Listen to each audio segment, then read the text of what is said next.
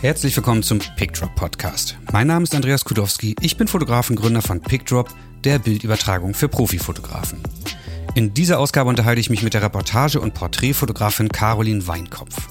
Carolins Fotos sind meist sehr ruhig und bedächtig und genauso ist auch unser Gespräch geworden.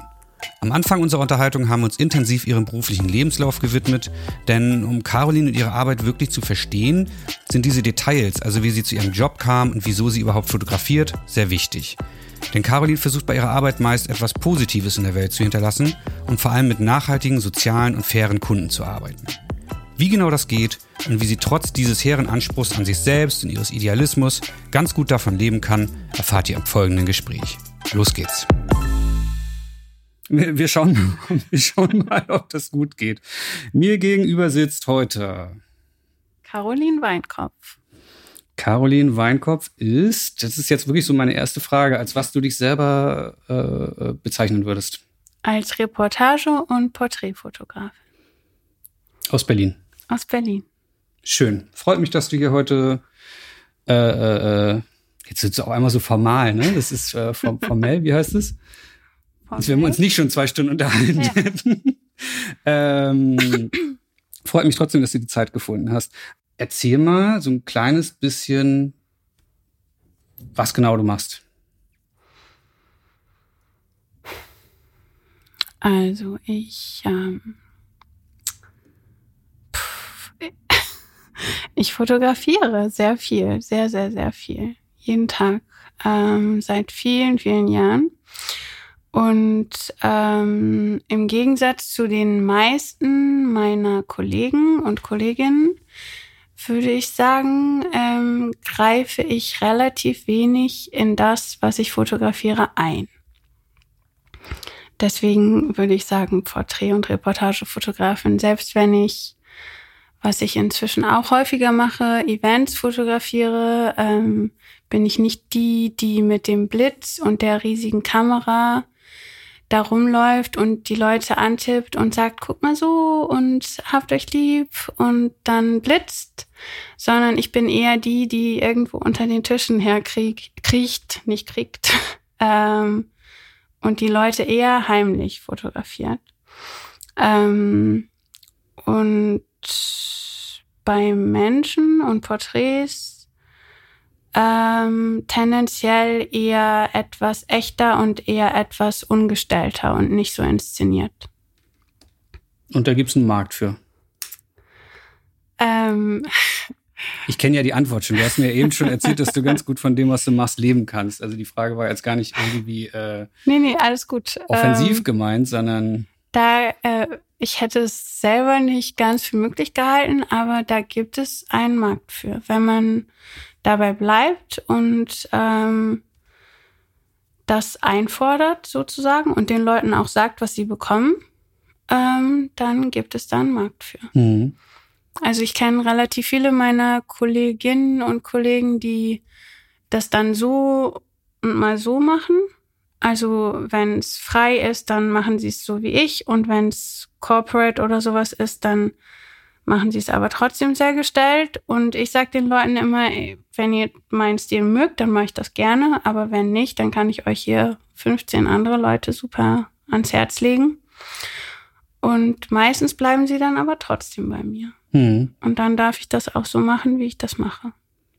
Das erinnert mich jetzt ein bisschen an das Gespräch mit Franziska. Ja. Ähm, Franziska Strauß, irgendwo eine der ersten Ausgaben dieses Podcasts die ja auch so ein bisschen struggelte zwischen dem, was sie eigentlich fotografieren will und aber dann irgendwie doch hier und da fotografieren muss oder noch einen anderen Job so ein bisschen irgendwie nebenbei als Bildbearbeiterin haben muss. Du bist da richtig konsequent. Ähm, ich bin da total konsequent. Ähm, ich habe tatsächlich seit meinem ersten richtigen Job, jetzt muss ich mal kurz nachdenken, ob ich nicht lüge, aber glaube ich nichts anderes gemacht. Ähm, und das ist jetzt dieses Jahr zehn Jahre her. Also ich hatte seit zehn Jahren keinen anderen Job mehr. Mhm. Hab nie wieder was anderes gemacht. Ja, wir haben uns vorhin im Vorgespräch schon so ein bisschen über deinen äh, ein bisschen lustigen Nebenjob unterhalten, den du irgendwann mal hattest. Magst du es erzählen oder lieber nicht? Ähm, ich glaube, es ist relativ irrelevant, aber ich habe mal für die Coke Line gearbeitet. also wenn man bei, bei, bei ähm, wenn man eine Coca-Cola kauft. Steht da hinten eine Telefonnummer drauf und da kann man anrufen. Und äh, vor vielen, vielen Jahren 13 Jahren oder so, habe da mal ein paar Monate ich geantwortet, wenn man da angerufen hat. Und das war ein sehr entspannter Job, weil nicht besonders viele Leute bei Coca-Cola anrufen. Mhm. Es war aber auch nicht besonders gut bezahlt. Es war so ein klassischer dover Nebenjob im Studium. Ja, aber vielleicht sitzt jetzt irgendwo jemand, der Fotograf oder Fotografin werden möchte, äh, muss irgendwo bei der Coca-Cola-Hotline sich seine Brötchen verdienen und träumt eigentlich von einer großen Fotografenkarriere und weiß jetzt so, okay, die Caroline hat vor 13 Jahren auch mal in der Hotline gearbeitet und Leuten, denen ihre Bon Aqua Flaschen auf die Füße gefallen sind, äh, weitergeholfen und äh, kleine Entschädigungen zukommen lassen. Genau, ähm, also finde ich voll schön, deswegen erwähne ich das jetzt, weil das kann ja. eben von von Hotline-Mitarbeiter zu selbstständiger Fotografin mit vielen Kunden kann kann das kann klappen. Definitiv. Also ich habe das nicht als äh, Hauptjob gemacht. Ich habe damit ein bisschen was dazu verdient während des Studiums. Aber ja, definitiv. Also mhm. ich habe auch mal für Forsa ähm, politische Umfragen gemacht. Daraus kann auch noch was werden. ich würde aber trotzdem, glaube ich, niemandem empfehlen, im Callcenter zu arbeiten. Ich glaube, es gibt bessere Nebenjobs inzwischen. Ja, für mich war das jetzt ein schöner Anfang, um einfach mal ganz kurz so auf deinen Lebenslauf einzugehen, also zumindest auf deinen äh, Werdegang heißt es dann, glaube ich, wenn man nur die nur den Beruf meint. Ähm, in meinen Notizen geht's jetzt los bei der. Nee, stimmt nicht. Die Notizen sind durcheinander. An der FU. Also du hast wahrscheinlich die Schule beendet, gehe ich von aus. Bist nach Berlin gezogen und bist dann an die Freie Universität gegangen um Fotografie zu studieren? Nein. Ja. ich habe, ähm, also ich kann ja, ich habe, äh, ich bin im Rheinland aufgewachsen. Ähm, ich war in der 11. Klasse ein Jahr in Amerika und äh, habe dort, also ich habe vorher auch schon fotografiert und gefilmt zum Leid meiner Familie gefilmt. Also wir waren mal, als ich zehn war, in Amerika äh, das war unser erster großer Urlaub als Familie, als meine Eltern mit dem Studium fertig waren. Und da hatte ich eine Videokamera meines verstorbenen Opas dabei und habe jede Hoteltoilette, in der wir in drei Wochen waren, gefilmt. Okay. Ja.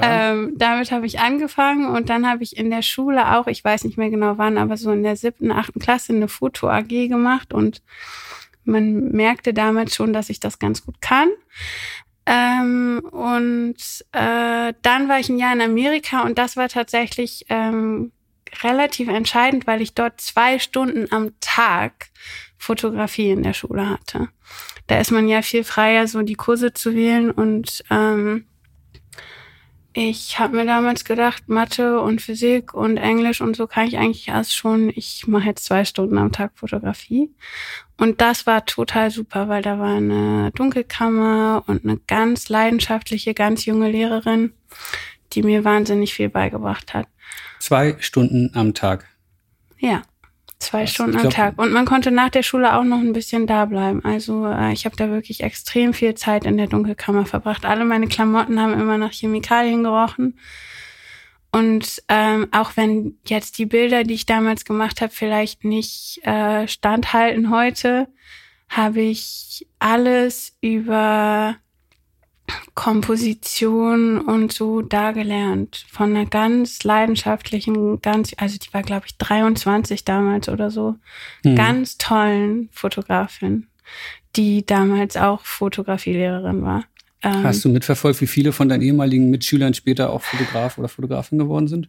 Ähm, also ich habe tatsächlich noch zu ein paar Kontakt. Das waren ja, also das war ja nicht eine Klasse, sondern mhm. das waren dann so Kurse wie an der Uni. Ähm, es ist, glaube ich, niemand Fotografin geworden. Schade. Ich wollte, jetzt, ich wollte jetzt so eine steile These aufstellen, dass das doch irgendwie. Irgendjemand bestimmt, ich glaube, die hat vier Fotografiekurse oder so gegeben oder fünf. Kann mir schon vorstellen, dass da irgendjemand was geworden ist. Aber äh, ein anderer ähm, Adam Golfer, ähm, der ist ein echt toller Fotograf. Ich glaube, er wohnt in New York. Mit dem hatte ich nicht Fotografie, der hatte aber auch dort Fotografie, nur nicht in meinem Kurs.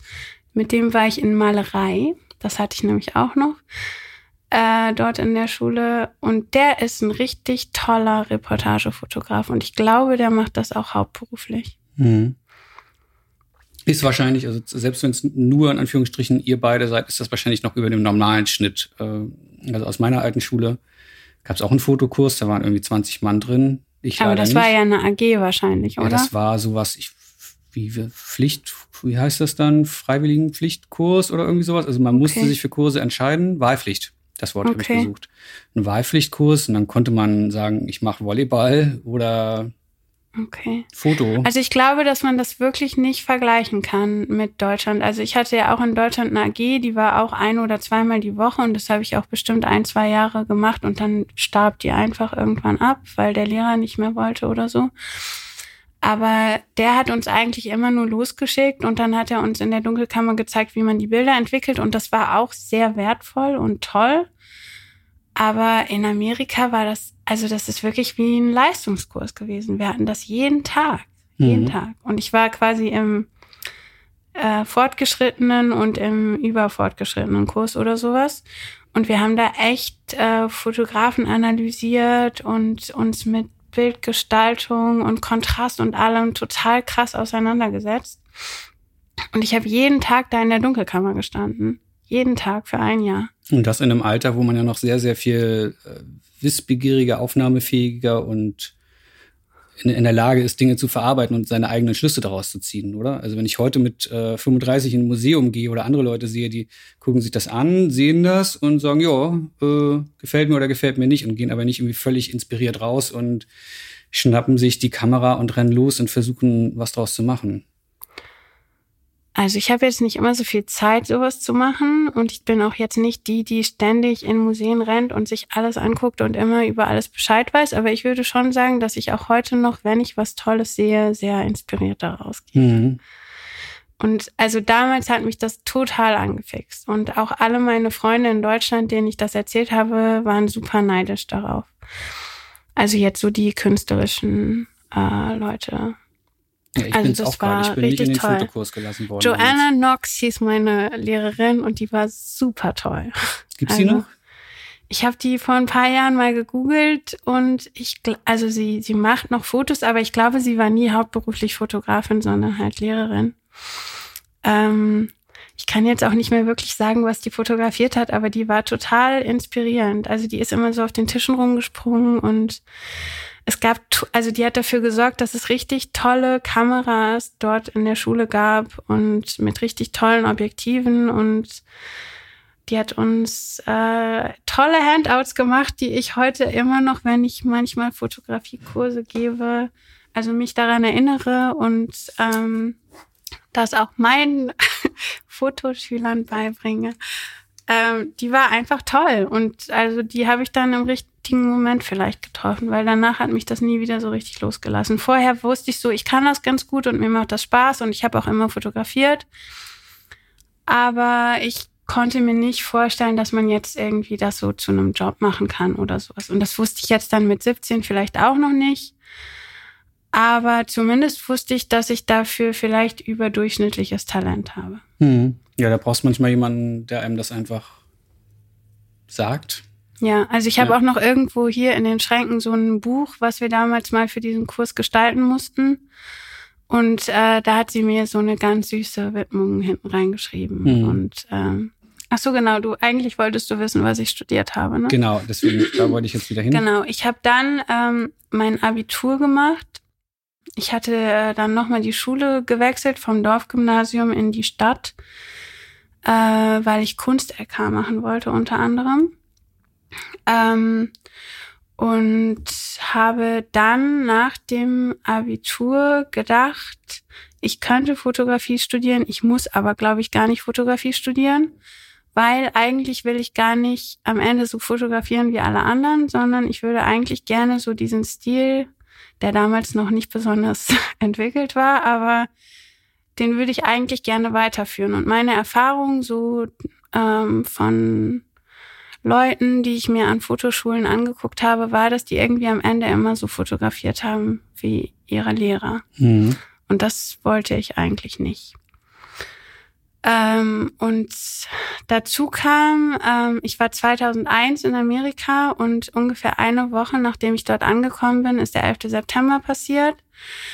Ähm, und ich komme aus einer sehr politischen Familie. Ich war zu, bis zu dem Moment nicht besonders politisch, aber so die Zeit und dann auch so die Sachen, die so in Deutschland passiert sind und so, äh, haben mich etwas politisiert in der Zeit. Und ich wollte irgendwie unbedingt noch was lernen. Ich war wahnsinnig politisch in der Oberstufe und wollte nicht an so eine Schule gehen, wo ich dann eine, so eine schulische Ausbildung mit Mathematikunterricht und so auch mache. Also ich habe mir damals den Latte-Verein angeguckt und da, mhm. ich weiß nicht, ob das immer noch so ist, aber damals hatte man am Latte-Verein auch noch Mathe nebenbei. Ich glaube, es ist immer noch so. Ich habe es ja. mir damals auch mal angeguckt und war dann ziemlich erschrocken, dass ich irgendwie steidigt mich jetzt nicht, wenn es falsch ist, aber dass ich irgendwie so noch Sozialkunde und Englisch machen sollte. Und ich genau. hatte mein Abi in der Tasche und ich wollte einfach fotografieren lernen. Ja, genau. Und es gab, glaube ich, damals nur Lette und Best Sabel in Berlin und die waren auch, äh, also ich glaube, einer war deutlich teurer als der andere, aber es war beides relativ teuer und ich war jung und hatte kein Geld. Mhm. Ähm, und jetzt auch keine Eltern, die besonders scharf darauf waren, äh, mir eine Privatschule zu bezahlen. Und ich habe mir dann einfach überlegt, ich studiere einfach was anderes, weil es ja völlig egal. Ähm, und fotografieren kann ich ja sowieso schon. Und also ich konnte dann definitiv noch was lernen, aber das war damals so mein Denken und man kann ja noch gucken, ob man das vielleicht später nochmal studiert oder so. Und dann habe ich ähm, erstmal äh, Journalismus studiert, also Publizistik heißt das in Berlin. Ähm, mich hat dabei aber nur der Journalismus interessiert. Und ich hatte damals auch so die fixe Idee, das war ja noch, das waren ja tatsächlich noch andere Zeiten, dass man ähm, Fotografieren und Schreiben ja auch miteinander verbinden könnte. Also heute machen das sehr viele, aber äh, heute bekommt man dafür nicht mehr Geld. Damals habe ich gedacht, hm. wenn man beides zusammenbringt, dann kriegt man dafür vielleicht auch mehr Geld und dann kann man davon leben. Und ich habe in meiner Abi-Zeitung zum Beispiel, glaube ich, geschrieben, ich will äh, Journalistin und, Foto und oder Fotografin werden und nach Berlin ziehen. Ähm, genau, und es gab in Berlin eben nur diese beiden Fotoschulen. Ich wollte unbedingt nach Berlin. Ich komme aus einer kleinen Stadt im Rheinland und äh, es konnte nichts anderes sein als Berlin. Das stand fest, bevor ich überhaupt wusste, was ich hier mache. Äh, meine Mutter hat mich dann damals etwas unter Druck gesetzt, dass ich ähm, unbedingt irgendetwas brauche, was ich da mache, bevor ich nach Berlin ziehe. Und dann habe ich, ähm, weil ich erstmal für Publizistik abgelehnt wurde, weil das einen sehr hohen NC hatte und ich zwar auch ein sehr gutes Abi hatte, aber nicht gut genug, ähm, habe ich mir irgendein Praktikum bei irgendeiner Werbeagentur oder so, glaube ich, gesucht. Ähm, bevor du es jetzt sagst, ich glaube, da bist du nicht glücklich geworden, oder? Ich bin da gar nicht gelandet, weil ich dann nämlich am Ende doch noch eine Zusage bekommen ah, ja. habe für okay. Publizistik. Also ich bin, ähm, ich glaube, ich war auf Platz 120 oder so und es gab nur 25, äh, 95 äh, Studienplätze. Ähm, und ich wurde dann aber irgendwie doch noch genommen, wie auch mhm. immer das funktioniert hat.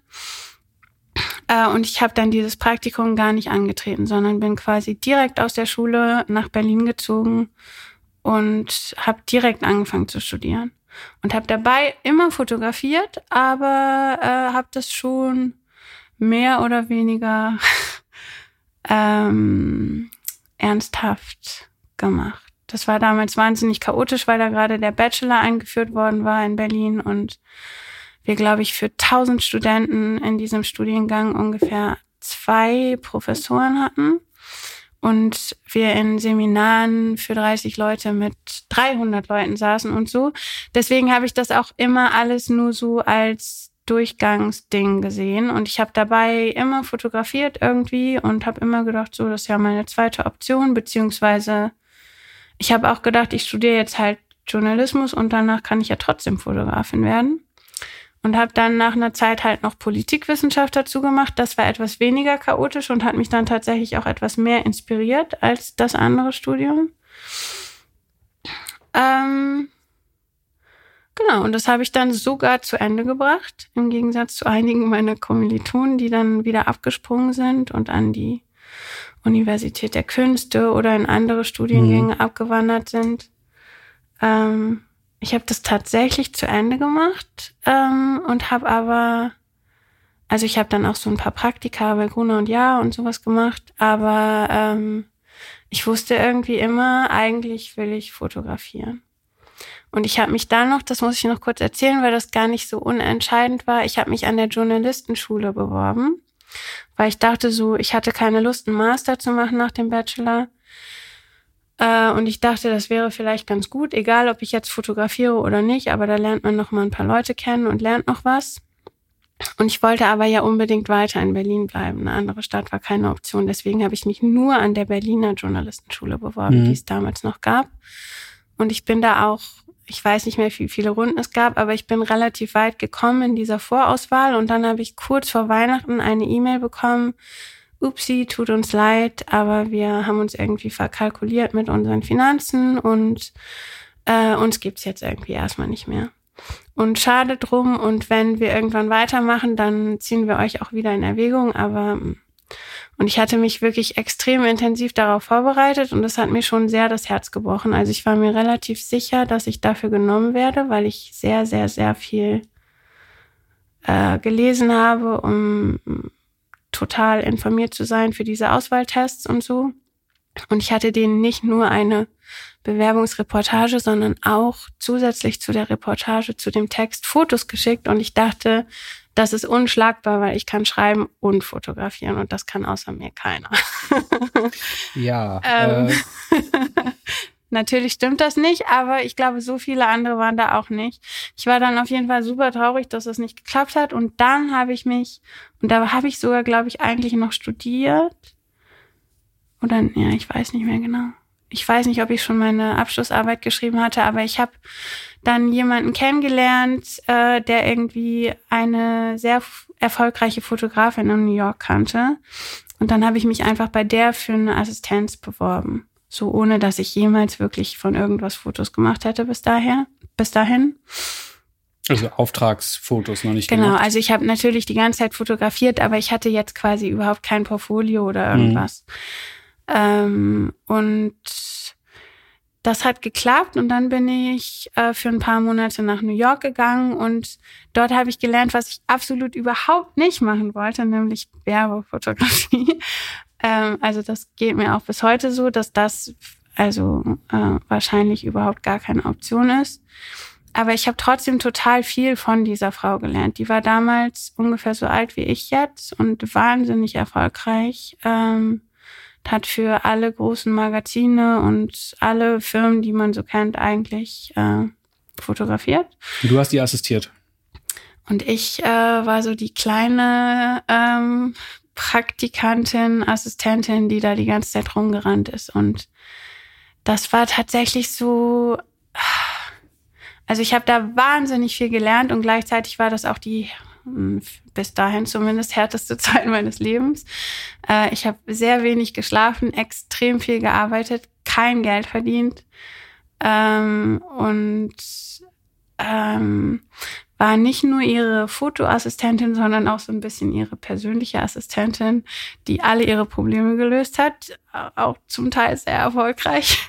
Aber ähm, also das war eine harte Schule, aber von ihr habe ich zum Beispiel unglaublich viel von der Business-Seite gelernt und auch äh, Fotos bearbeiten zum Beispiel, was ich bis dahin nicht so, also was mich mhm. da bis dahin auch gar nicht interessiert hatte.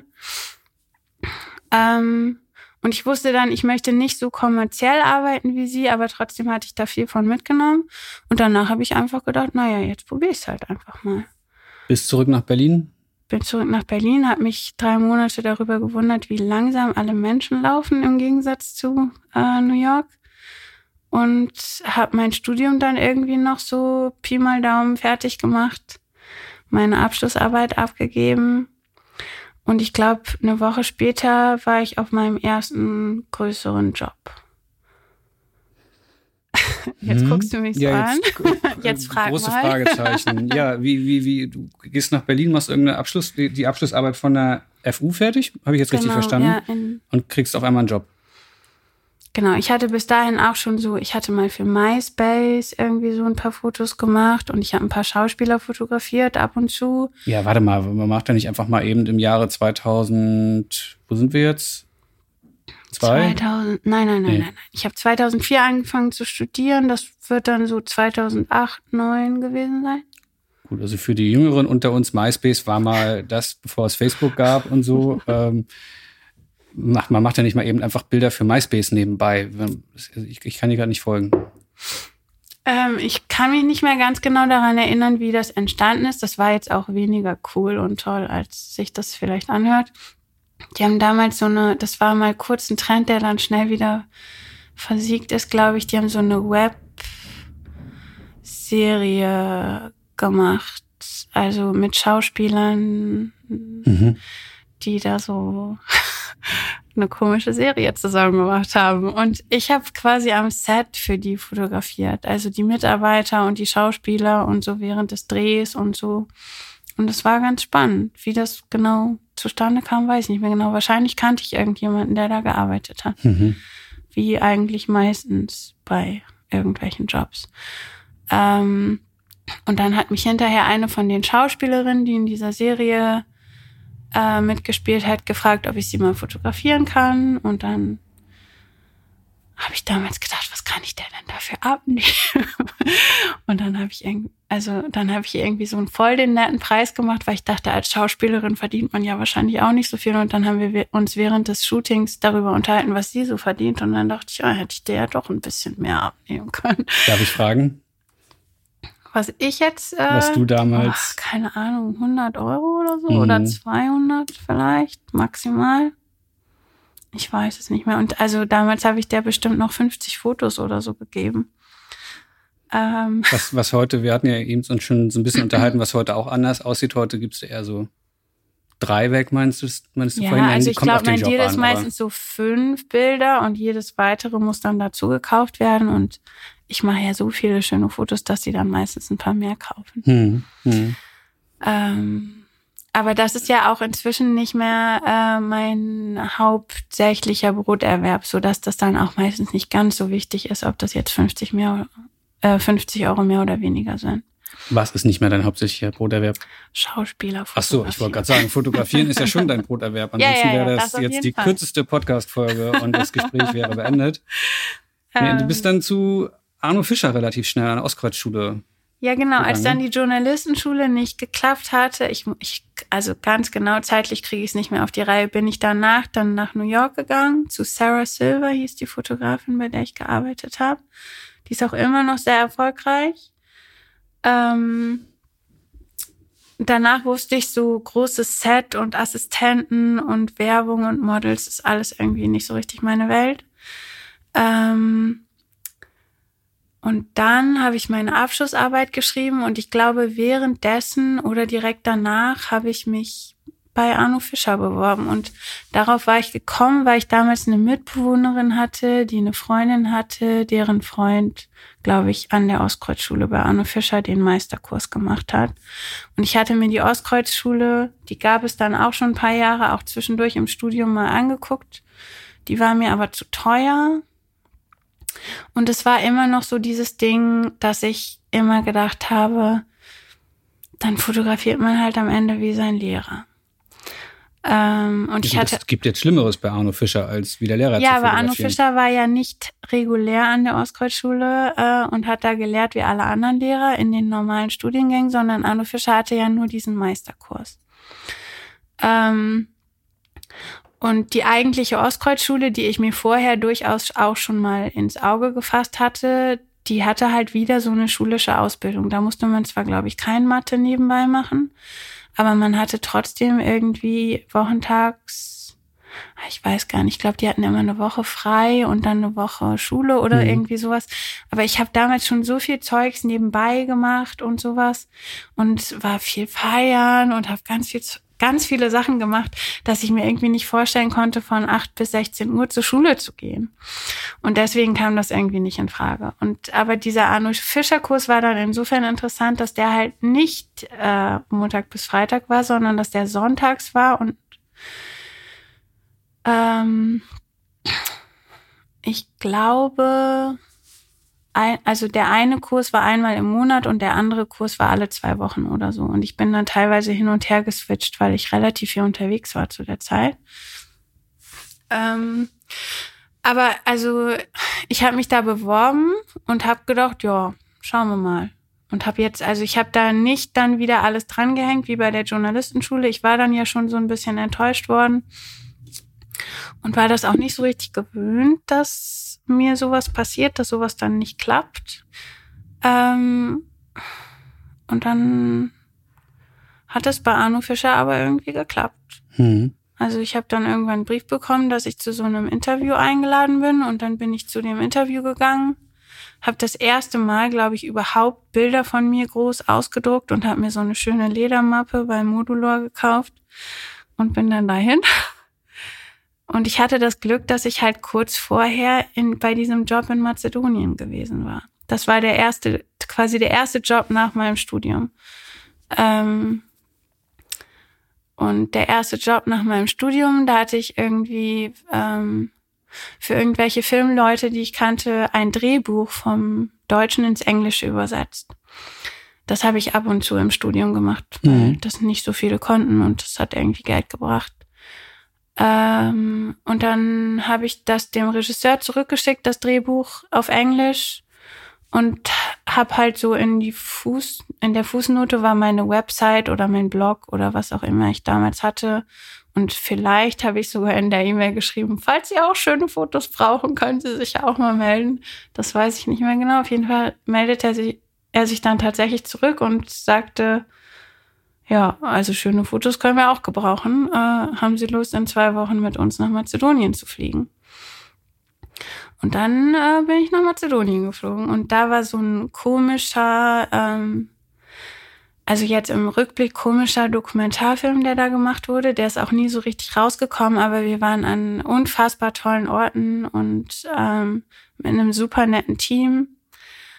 Ähm, und du bist das erste Mal bezahlt gereist, oder? Also jetzt genau, nicht für ein Praktikum nach New York, gereist. sondern. Ja, also das war äh, unfassbar schlecht bezahlt. Das war wirklich nur so aus der Portokasse irgendwie, haben die irgendwie meinen Flug zusammengekratzt und ich habe da auch noch ein bisschen Geld für bekommen. Aber das war ein Scherz. Also darum ging es. Ja, aber nicht. das Gefühl, aus dem Flieger zu steigen und zu sagen, genau. krass, jemand hat mich jetzt dafür bezahlt. Hier, ich habe es dir vorhin schon erzählt, als ich das erste Mal irgendwie von einem Kunden nach Asien geschickt worden bin. Ich fand das das schönste Gefühl der Welt. So, ich, ich darf da jetzt an einem Ort sein, wo ich eh hin will.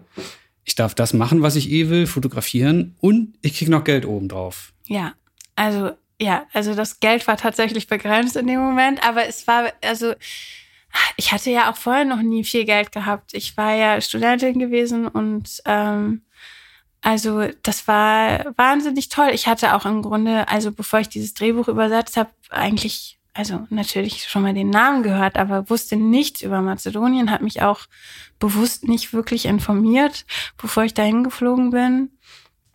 Ähm, und ich war dann, ich glaube, eigentlich sollte ich nur eine Woche bleiben, aber dann hat das irgendwie alles so gut geklappt, dass ich dann, glaube ich, drei oder dreieinhalb Wochen geblieben bin.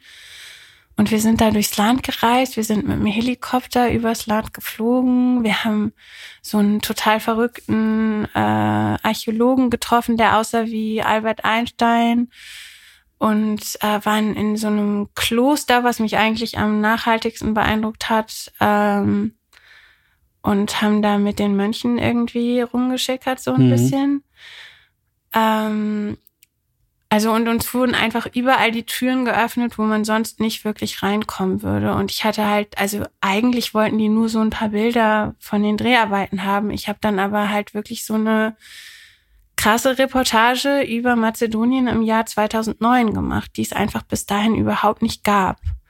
Und ähm, damit habe ich sowohl das Filmteam als auch dann später mit den Bildern Arno Fischer und auch danach noch ein paar andere Leute beeindruckt. Und ich bin auch eigentlich, glaube ich, bis heute die einzige Fotografin, die da besonders viel Zeit verbracht hat. In Mazedonien. Ähm, ich mache jetzt meinen Sprung nach vorne. Ich bin dann nämlich, also ich war da drei Wochen und habe da ganz viele Fotos gemacht. Nicht nur Set-Fotos, sondern vor allem irgendwie von alten Frauen in Dörfern im Schlamm und von Kindern und Mönchen in Höhlen und ähm, Archäologen, die im Boden rumbuddeln und so. Ähm, und das war dann wirklich so eine schöne Reportage und vor allem das Land war damals auch noch so ursprünglich, also es ist ja nur zehn Jahre her, aber es hat sich inzwischen auch ganz schön verändert, so ursprünglich, was damals in mir so eine ganz große Begeisterung geweckt hat. Also heute beeindruckt es mich nicht mehr ganz so doll wie damals, weil ich inzwischen auch noch ein paar andere Sachen gesehen habe. Du warst jetzt schon, ich glaube, wie oft da? Neunmal oder was hatte ich irgendwo gelesen? Nee, sehr, Ich habe es jetzt nicht genau gezählt, aber es wird so sechs bis achtmal, glaube mhm. also neun, ja, irgendwie so. Also ich war schon sehr, sehr oft da und auch oft lange. Also jetzt nicht nur ein paar Tage, sondern ähm, also mal vier Wochen, mal drei Wochen, mal zwei Wochen und so. Ähm, und also ich habe inzwischen auch viele Freunde dort und so der Running Gag zwischen uns ist, dass ich das Land halt viel besser kenne als sie selber. Also mhm. weil ich halt fast schon auf jedem Quadratmeter, äh, äh, ja, Quadratmeter in Mazedonien irgendwann mal gestanden habe. Das ist nicht so groß, das Land. Mhm. Ähm, und ich treffe tatsächlich, egal wo ich hingehe, immer Leute, die ich kenne. also vielleicht kenne ich nicht immer alle Leute, aber die Leute, die ich kennenlerne, kennen immer andere Leute, die ich auch kenne. Mhm. Also das Land ist sehr klein und hat auch weniger Einwohner als Berlin. Ähm, also es ist so groß wie Brandenburg und hat weniger Einwohner als Berlin, glaube ich, so mhm. um den Dreh. Ähm, es ist wahnsinnig toll, kann ich jedem empfehlen, da mal hinzufahren. Inzwischen ist es nicht mehr ganz so schön wie vor zehn Jahren, weil sich viel verändert hat in den letzten Jahren. Aber es ist nicht weniger spannend geworden. Und das war so ein bisschen mein Start in so dieses ähm, Reportage-Business. Aber ohne, dass es jetzt so einen besonderen Grund gab, unbedingt da zu sein. Also ich mache diese Reportagen immer so des Landes und der Menschen willen und nicht so sehr, weil da jetzt gerade irgendwas total Besonderes, Spannendes passiert ist oder so. Mhm. Also mich interessieren dabei tatsächlich so einfach die Dinge, die man halt nicht weiß. Mhm. Also nicht das, was sowieso in den Nachrichten ist, sondern wie die da so leben in so einem Dorf, was ja. abgeschnitten von der Welt ist und so. Ich, ich muss dir zugeben, dass ich auch so ein bisschen, jedes Mal, wenn ich mir dein Portfolio oder dein Instagram-Account angucke, ich frage mich ganz, also ich kriege die Arbeit nicht gegriffen.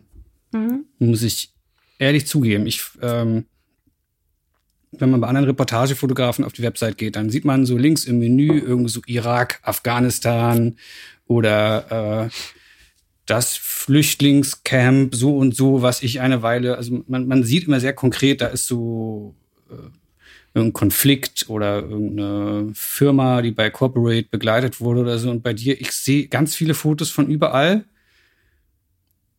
und ich begreife es nicht.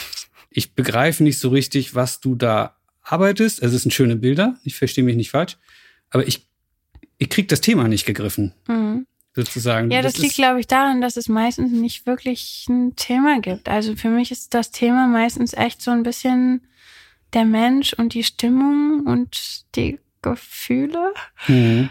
Ähm, ist das jetzt die feminine Seite der, der Fotografie, was wir hier entdecken? Vielleicht. Oder? Also ähm, ich also es gibt jetzt auch viele Frauen, die nicht so fotografieren wie ich, aber ähm, zumindest fotografiere ich sehr anders als die meisten Männer, die ich fotografiere. Hm. Also auch allein schon von der Ausrüstung her und so. Also ähm, Als die meisten Männer, die du kennst, wolltest du sagen. Also die, ja, ja, also die, jetzt die, die meisten Fotografen, Männer, mhm. die ich kenne. Mhm. Also ähm, ich bin jetzt auch nicht in so einer krassen Fotografie-Szene unbedingt unterwegs, aber die Männer, die ich kenne, die Fotografen sind, haben sehr teures Equipment und also jetzt geht der Trend ja gerade wieder zu kleineren Kameras, aber mhm. da sind dann trotzdem immer sehr lange Objektive dran, ähm, Deswegen versuchen wir hier den equipmentfreien Podcast hinzukriegen. Es gab bisher eine Folge und da auch eher als Gag, wo über die Ausrüstung gesprochen wurde und mh, hm, ich hoffe, es bleibt so. Wir, also ja, wir, wir können darüber reden, aber Nö. bei mir ist das nicht Nö. besonders spannend. Also mir macht hab, viel mehr Spaß, ähm, das Thema konstant zu umgehen. also ich habe auf jeden Fall sehr viel weniger Equipment als äh, der durchschnittliche männliche Fotograf. Ähm, Und ich bin da auch stolz drauf. Also äh, ich mag es total, dass, dass ich überhaupt nicht ernst genommen werde wegen meinem Equipment. Also ähm, ich habe zwei kleine Kameras und drei kleine Objektive und das war's. Aber du musst ja nicht ernst genommen werden. Die Leute, an die du dich da ranrobst inhaltlich, die wollen ja, also du willst ja eigentlich als Reportagefotograf immer schnellstmöglich an den Moment kommen, wo die Kamera sozusagen vergessen wurde und aber das passiert meistens auch sofort. Also ich kann es nicht so richtig benennen, woher das kommt. Und ich bin ja auch nicht dabei, wenn andere Leute das machen. Aber also das passiert irgendwie einfach. Also ich habe noch nie erlebt, dass das dann irgendwie, dass die Leute dann irgendwie gesagt haben, an so, nee, das will ich jetzt aber eigentlich hier nicht mehr oder sowas. Oder dass sich die Leute irgendwie verstellt oder verschlossen hätten. Ähm, und das ist mir dann halt da in Mazedonien irgendwie während so das, das äh, Filmteam, ich durfte ja nicht während des Films fotografieren, deswegen bin ich dann da immer rumgelaufen und wir waren dann halt in so Dörfern, irgendwo in den Bergen. Und dann ist dann da plötzlich halt so ein Huhn an mir vorbeigelaufen und dann bin ich dem Huhn hinterhergelaufen und dann ist das Huhn in so einen matschigen Hof gelaufen und dann stand da plötzlich so ein alter Mann und dann habe ich so auf meine Kamera gezeigt und habe ihn eingelächelt und er hat fast vor Glück geweint. Und dann ist er zu mir gekommen und hat mir eine Walnuss geschenkt. Und dann ist seine Frau dazu gekommen. Und dann haben die die Tiere rausgeholt und irgendwie Ochsen von vor so einen Wagen gespannt, der total klapprig war.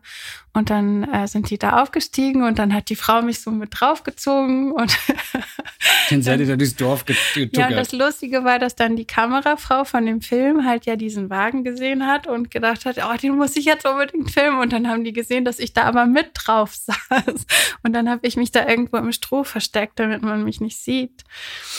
Ähm, und das sind aber wirklich äh, also bis heute finde ich so fast mit meine wunderschönsten Fotos gewesen. Das war, glaube ich, der erste oder zweite Tag, als ich in Mazedonien war. Und die gibt's inzwischen leider nicht mehr, dieses Paar. Also ich war ähm, im Oktober das letzte Mal da in diesem Dorf und da gibt's fast niemanden mehr, leider. Ähm, aber ich habe das halt dokumentiert und das hat sich da ganz stark verändert in diesem Land, seit ich das erste Mal da war. Und das mhm. habe ich dann so über die Zeit dokumentiert. Und ich glaube, dass mir da meine in Anführungsstrichen weibliche Perspektive beim Fotografieren ähm, die Türen öffnet irgendwie. Also ich kann das selber gar nicht so richtig sagen und ich habe auch ganz oft, also ich habe oft Angst, wenn ich wieder irgendwo hinfahre, dass ich das nicht mehr kann, weil ich irgendwie alt und oder zu äh, professionell ja, sozusagen. zu professionell geworden bin oder sowas. Das klappt aber dann doch irgendwie oft. Ich, inzwischen hole ich nicht mehr immer die Kamera raus. Also es gibt auch einfach Momente, wo ich ähm, also es gibt Momente, wo ich zu viel Respekt vor Menschen habe, um die Kamera rauszuholen. Also zum Beispiel, ich bin 2015 zum Höhepunkt der Flüchtlingskrise auch in Mazedonien gewesen, damals so auf private Initiative und habe damals mir eigentlich vorgenommen, ein, äh, eine, also die größte europäische permanente Roma-Siedlung dort zu fotografieren. Da hatte ich so einen Durchhänger nach zu vielen Monaten oder Jahren ähm, so Auftragsarbeit in Anführungsstrichen, so dass ich mir quasi für den Herbst 2015 vorgenommen habe, ich fahre mal wieder nach Mazedonien und mache da mal so ein Projekt, weil ich ja nie Projekte mache. Du hast ja gesagt, ich äh, mache immer so ungreifbare Sachen. Mhm. Es war dann auch nicht so wahnsinnig greifbar, aber ich habe mir dann so einen Fixer das erste Mal gesucht ähm, und war da in dieser Roma-Siedlung und auf dem Weg dahin ähm, habe ich noch eine Freundin in Südmazedonien besucht und ich bin über Griechenland geflogen, also über Thessaloniki. Mhm. Ähm, und sie hatte mir irgendwie gesagt, zu welchem Bus ich vom Flughafen gehen soll und zu welcher Bushaltestelle ich fahren soll. Und das habe ich dann gemacht und da fuhr dann kein Bus nach Skopje. Und Griechenland und Mazedonien, inzwischen Griechenland und Nordmazedonien, hatten da ja auch so einen kleinen Konflikt. Deswegen gibt's da nicht so viele Verbindungen. Und dann stand ich an diesem Busbahnhof und es war so früher Abend und da fuhr kein Bus. Und ich musste aber dahin. Ähm, und dann ähm, habe ich mich so, also ich habe, glaube ich, so ein bisschen fast angefangen zu heulen, weil ich nicht so richtig wusste, was ich machen sollte. Und habe dann einfach panisch darum gefragt. Und dann äh, ist da ein Typ auf mich zugekommen, der wahrscheinlich auch einfach nur Geld verdienen wollte, aber der meinte, ich hätte hier eine Möglichkeit für dich, dahin zu kommen.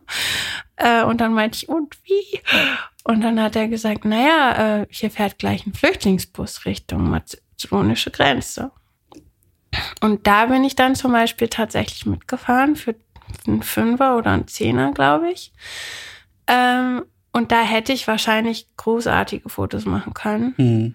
Aber das war so eine schräge Situation, ähm, wie ich da mit meinem Koffer und meiner Kamera ähm, in diesen Bus gestiegen bin und dann auch natürlich auch von dem Busfahrer und auch dann, als wir ankamen, von den Grenzbeamten und so ganz anders behandelt wurde als die anderen, ähm, dass ich da überhaupt keine Fotos gemacht habe. Und das dann eher textlich äh, hinterher so ein bisschen verarbeitet habe. Mhm. Ja gut, da kommt ja die Ausbildung dann nochmal doch durch bei dir. Ja, oder zumindest die Neigung. Also wirklich schreiben lernen haben wir jetzt da im Studium eigentlich nicht gelernt. Aber mhm. ähm, aber das, das sind aber schon alles so Themen, die dich interessieren. Ich habe jetzt hier meine Notizen und ich glaube, inzwischen sagst du es auch selber auf deiner Webseite, dass du dich für, wie nennst du es da, nachhaltige Themen? Nee. Ähm. Mm, ich, es ist auf Englisch auf meiner Website, ich habe es jetzt nicht genau im Kopf, aber ähm, also schon immer, also nicht nur jetzt gerade, habe ich viel so im im weitesten Sinne sozialen, nachhaltigen, Bio, Fairtrade, was weiß ich, was da alles für Schlagworte kommen, ähm, fotografiert. Ähm, das liegt aber vielleicht auch daran, dass ich dann da halt irgendwie so reingerutscht bin. Ich bin da auch zum Großteil nicht für bezahlt worden. Also ähm, das waren dann immer so Momente, wo ich sowieso irgendwo war, also zum Beispiel in Nepal oder in Mazedonien. Ähm, und dann hat sich das halt irgendwie so ergeben, dann da auch noch ein paar Fotos zu machen. Und auf diese Weise, also ich habe denen dann ein paar Bilder zur Verfügung gestellt und auf diese Weise habe ich aber Zugang dann zu Orten bekommen. wer, wer ist jetzt die? Was We wem hast du jetzt die Fotos zur Verfügung gestellt? Also zum Beispiel in Nepal ähm, habe ich die Fotos so einer, ah, ich war, ähm, Kumbishwa Technical School hieß das. Das war so ein Fairtrade-Projekt, als Fairtrade noch nicht so mhm. noch nicht so groß war, wie es jetzt gerade ist. Ähm, äh, das muss jetzt weit ausholen. Das war so ein Projekt, die Frauen, die wirtschaftlich schlecht gestellt waren oder die sich von ihren Männern getrennt hatten oder so in so einem Handwerksbetrieb zusammengebracht hat den also sicherlich nicht super faire, aber deutlich fairere Arbeitsbedingungen als sonst gegeben hat und überhaupt die Möglichkeit zu arbeiten. Ähm, dort gab es auch ein Waisenheim und eine Schule und es war wie so ein kleines Dorf sozusagen mitten im Moloch von Kathmandu. Ähm, und da bin ich dann irgendwie über einen Kontakt reingerutscht und bin da ich weiß nicht mehr genau, wie lange ich da war, aber fünf Wochen oder so fast jeden Tag hingegangen und habe einfach geguckt, was die so machen und habe die dabei fotografiert. Und dabei habe ich nicht gedacht, ah ja, der äh, irgendeine Zeitschrift will jetzt, dass ich da äh, große Kinderaugen und ein Waisenheim zeige, mhm. damit irgendjemand spendet oder sowas, sondern ich habe einfach alles fotografiert, was ich spannend fand. Und genau so arbeite ich eigentlich immer. Würdest du sagen, das ist jetzt sozusagen ähm, das Geheimnis deines Erfolges? Klingt jetzt zu groß. Aber so groß ist es leider nicht. Ja. Nein, aber du kannst davon leben und äh also es ist auch so ein bisschen mein Idealismus. Also ich würde es halt auch anders nicht unbedingt machen. Also ähm, wenn jetzt irgendeine tolle Zeitschrift bei mir anrufen würde und sagen würde, kannst du für uns nach Nepal fahren und du hast da doch mal in diesem Fairtrade und kannst du dann noch mal hingehen? Also zu einem gewissen Grad würde ich denen schon Bilder liefern, die die haben wollen.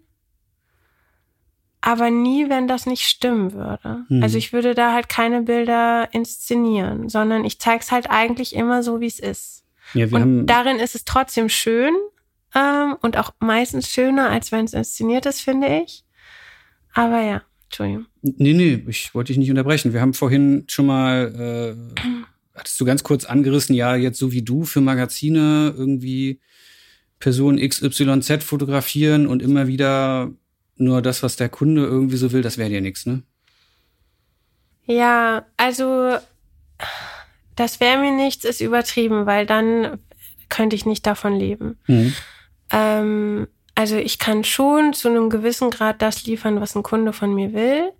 Aber das Ding ist, ich fotografiere ja schon sehr lange und auch immer mit meinem Stil. Also es ist jetzt nicht so, also zumindest für mich fotografiere ich immer im gleichen Stil. Ähm, und der hat sich nie verändert und der verändert sich auch nicht, wenn da jetzt ein zahlender Kunde hintersteht. Also vielleicht zu zehn Prozent, aber nicht mehr als das. Ähm, und also mir wird auch in mir zieht sich alles zusammen in dem Moment, wo ich da irgendwas abliefern muss, was es halt in Wirklichkeit gar nicht gibt oder wo die dann so anfangen, so zu posen oder sowas. Mhm, Kenne ich. Ähm, und das geht irgendwie nicht mit meiner Arbeit zusammen. Und das versuche ich aber einfach immer ganz offen zu kommunizieren. Die Leute kommen hier meistens auf mich zu, weil sie meine Bilder schön finden. Und ich sag relativ offen, dass die halt durch Zufall und so wie es halt ist entstehen. Und wenn das, was da ist, halt nicht spannend genug ist oder die bestimmte Bilder wollen, die es aber gar nicht gibt, dann kann ich das halt einfach irgendwie nicht liefern. Hm. Ich, ich weiß nicht, ob es mein Kopf jetzt durcheinander bringt, ob du es vorhin schon erwähnt hattest oder jetzt hier im Gespräch, aber wir hatten das Thema, du machst auch manchmal Eventfotos. Mhm. Das war im Vorgespräch, oder? Mhm. Ja wo dann manchmal auch Kunden zu dir kommen, die irgendwie happy sind mit dir und sagen, ja, jetzt haben wir aber ja auch noch eine Veranstaltung mit äh, den und den Rednern und die müssen auch fotografiert werden. Da sagst du dann. Also das Ding ist, ich bin schon relativ offen für das, was ich arbeite, solange das jetzt kein ganz, ganz böser Konzern oder sowas ist. Aber es muss halt immer auch ich als Fotografin gewollt sein und nicht nur irgendeine Fotografin. Also das heißt nicht, dass ich irgendwie toller oder sowas bin als andere, aber also mir bringt es ja auch keinen Mehrwert außer dem Geld, ähm, dass ich mich irgendwie verbiege. Und ich glaube, in dem Moment, wo ich mich verbiegen muss, liefere ich halt auch keine schönen Fotos. Ich bin keine super technische, total alles gestochen scharf äh, und ich habe die geilste, tollste, neueste Kamera mit dem Super Zoom oder was weiß ich was. So bin ich einfach nicht. Und ich versuche den Leuten das immer vorher zu sagen und zeige ihnen meine Bilder, die jetzt in die Richtung gehen und sage, wenn euch das gefällt, mache ich das super gerne. Wenn euch das nicht gefällt, dann kann ich euch jemand anderes empfehlen. Ähm, also die Events, die ich fotografiere, da werde ich tatsächlich als die Atmosphäre-Fotografin gebucht. Da gibt's dann nochmal den Kollegen mit, dem, mit genau, der Superlinse den, ja, neben genau, dir, der da gibt's die Redner auf Kollegen, der der ist auch echt ein cooler Typ. Also jetzt bei dem Event, über das wir vorhin gesprochen haben. Ähm, der hat halt eine Monsterlinse und irgendwie vier Kameras, die an so Gürteln und so überall an ihm runterhängen.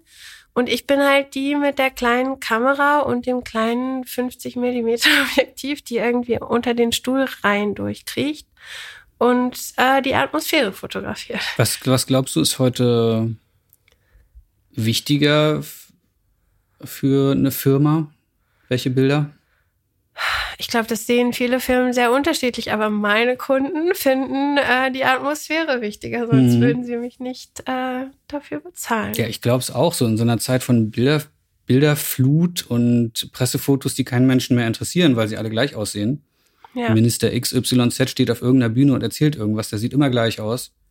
Ja. ja, und ich versuche dann halt, also ich mache diese Bilder dann natürlich irgendwie auch, die gebe ich aber meistens gar nicht raus. Also wenn dann ja da jetzt irgendwie Al Gore auf der Bühne steht oder so, dann fotografiere ich den auch.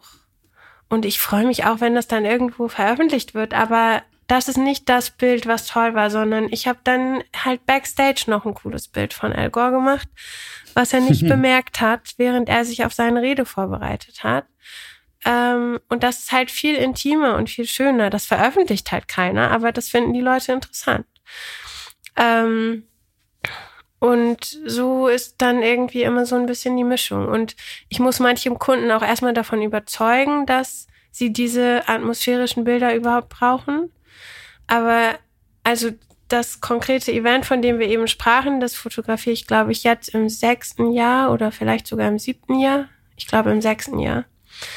Ähm, und die hatten sehr viele andere Fotografen, die gekommen und gegangen sind, die viel günstiger waren als ich ähm, die aber halt dann auch so Bilder abgeliefert haben, wie sie halt irgendwie alle machen. Mhm. Und die haben sie dann immer wieder ausgetauscht und mich haben sie behalten. Und deswegen glaube ich, dass es vielleicht auch nicht so falsch ist, wie ich das mache. Mhm. Ich ähm, schließe damit auch ziemlich viel aus, was mir vielleicht mehr Geld äh, und mehr Jobs bringen würde.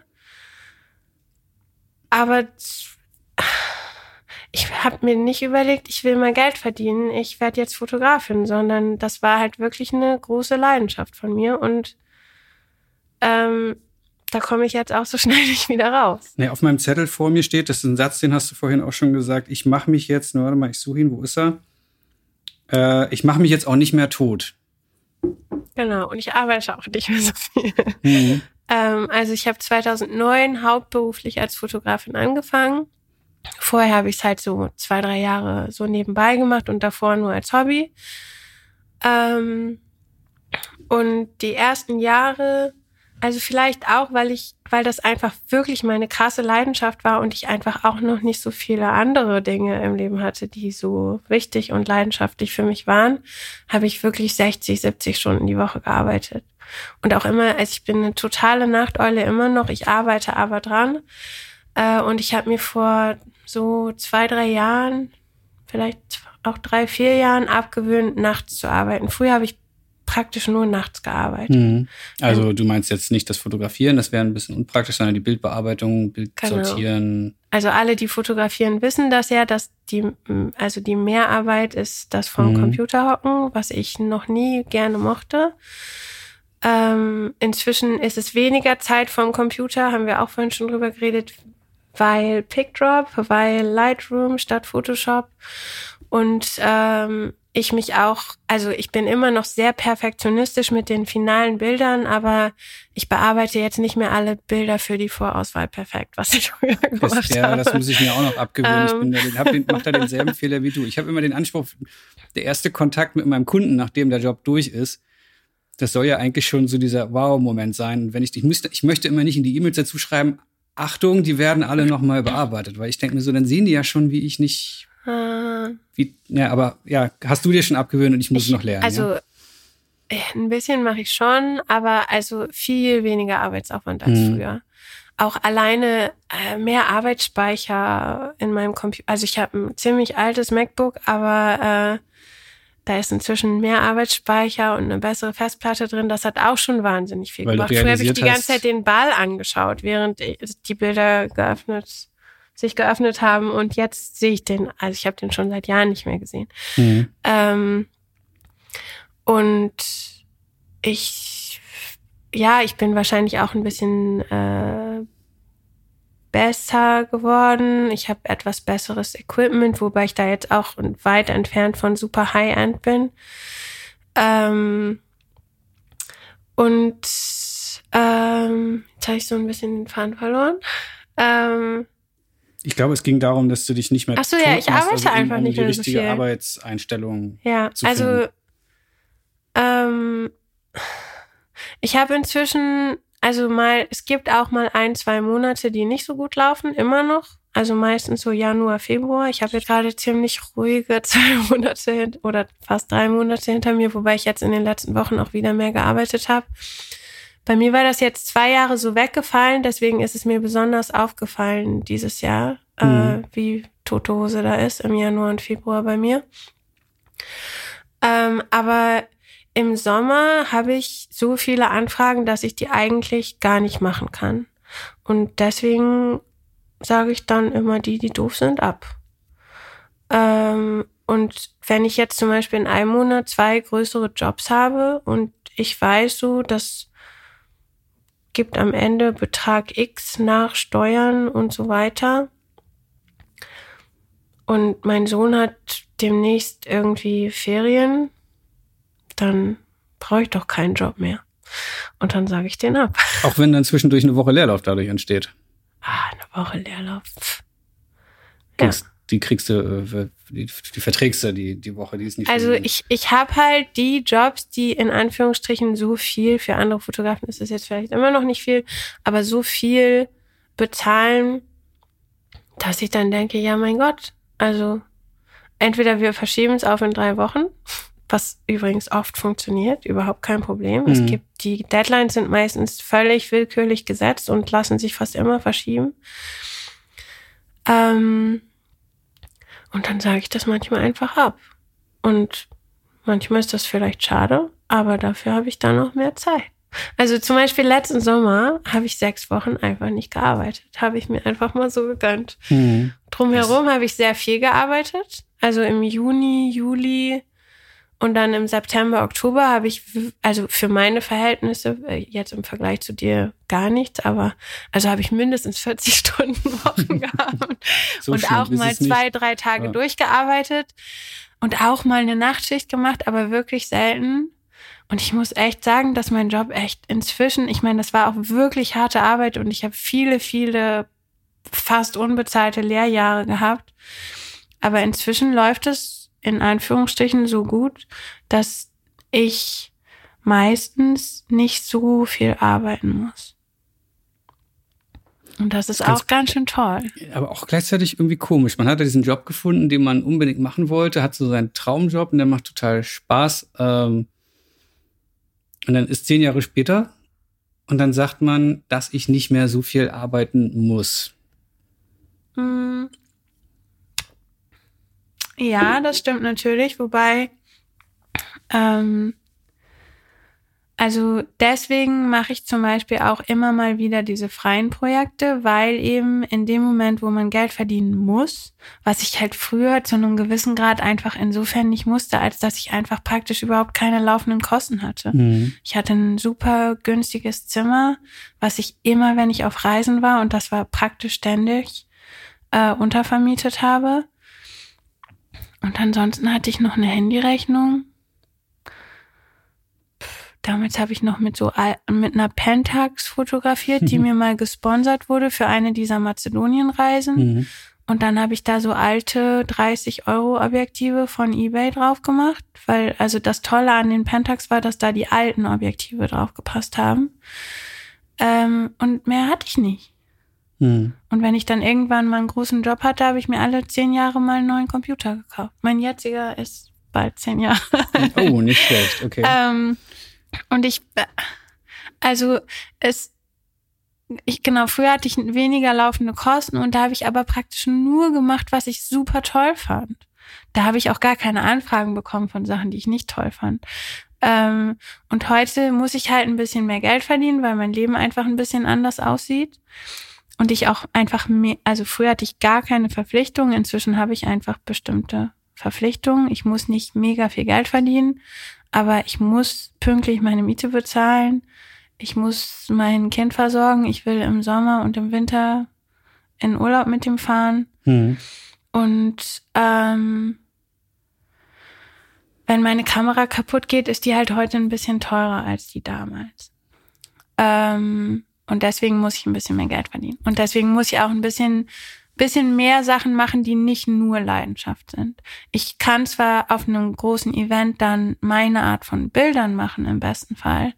Aber trotzdem ist das ja nicht so cool wie drei Wochen mit einem Stipendium durch Mazedonien zu reisen mhm. und Leute zu äh, mit Leuten um 11 Uhr morgens Schnaps zu trinken und sie dabei zu fotografieren und die Lebensgeschichte dabei anzuhören. Wie, wie wichtig sind diese Stipendien? Also du sagst, okay, du brauchst gar nicht viel und ich weiß jetzt, dass du aber trotzdem ein paar gut bezahlte Jobs hast und irgendwie auch mal ein paar Tage auf Konferenzen rumläufst und da mit einer ordentlichen Rechnung am Ende rauskommst, hast du mir erzählt vorhin schon. Ähm, ist total gemein, immer dieses Vorgespräch hier zwischendurch anzuteasen, das jetzt nicht aufgenommen wurde, oder? Wir versuchen hier so ein paar dieser Themen nachzuholen. Ähm, aber wie wichtig sind dann sozusagen für die Arbeitsweise, die du dir gönnst äh, und die eigentlich ja, finde ich, äh, so sein sollte für alle, das ist ein bisschen entspanntere rangehen. Wie wichtig sind deine Stipendien und äh, also ja. das Stipendium. ja. Ich hatte einmal ein Stipendium und dafür habe ich, also dafür habe ich sehr viel Arbeit investiert für die Bewerbung. Ähm, und das hat am Ende wirklich nur minimale Kosten gedeckt. Also Flug und Unterkunft, aber mehr eigentlich auch nicht.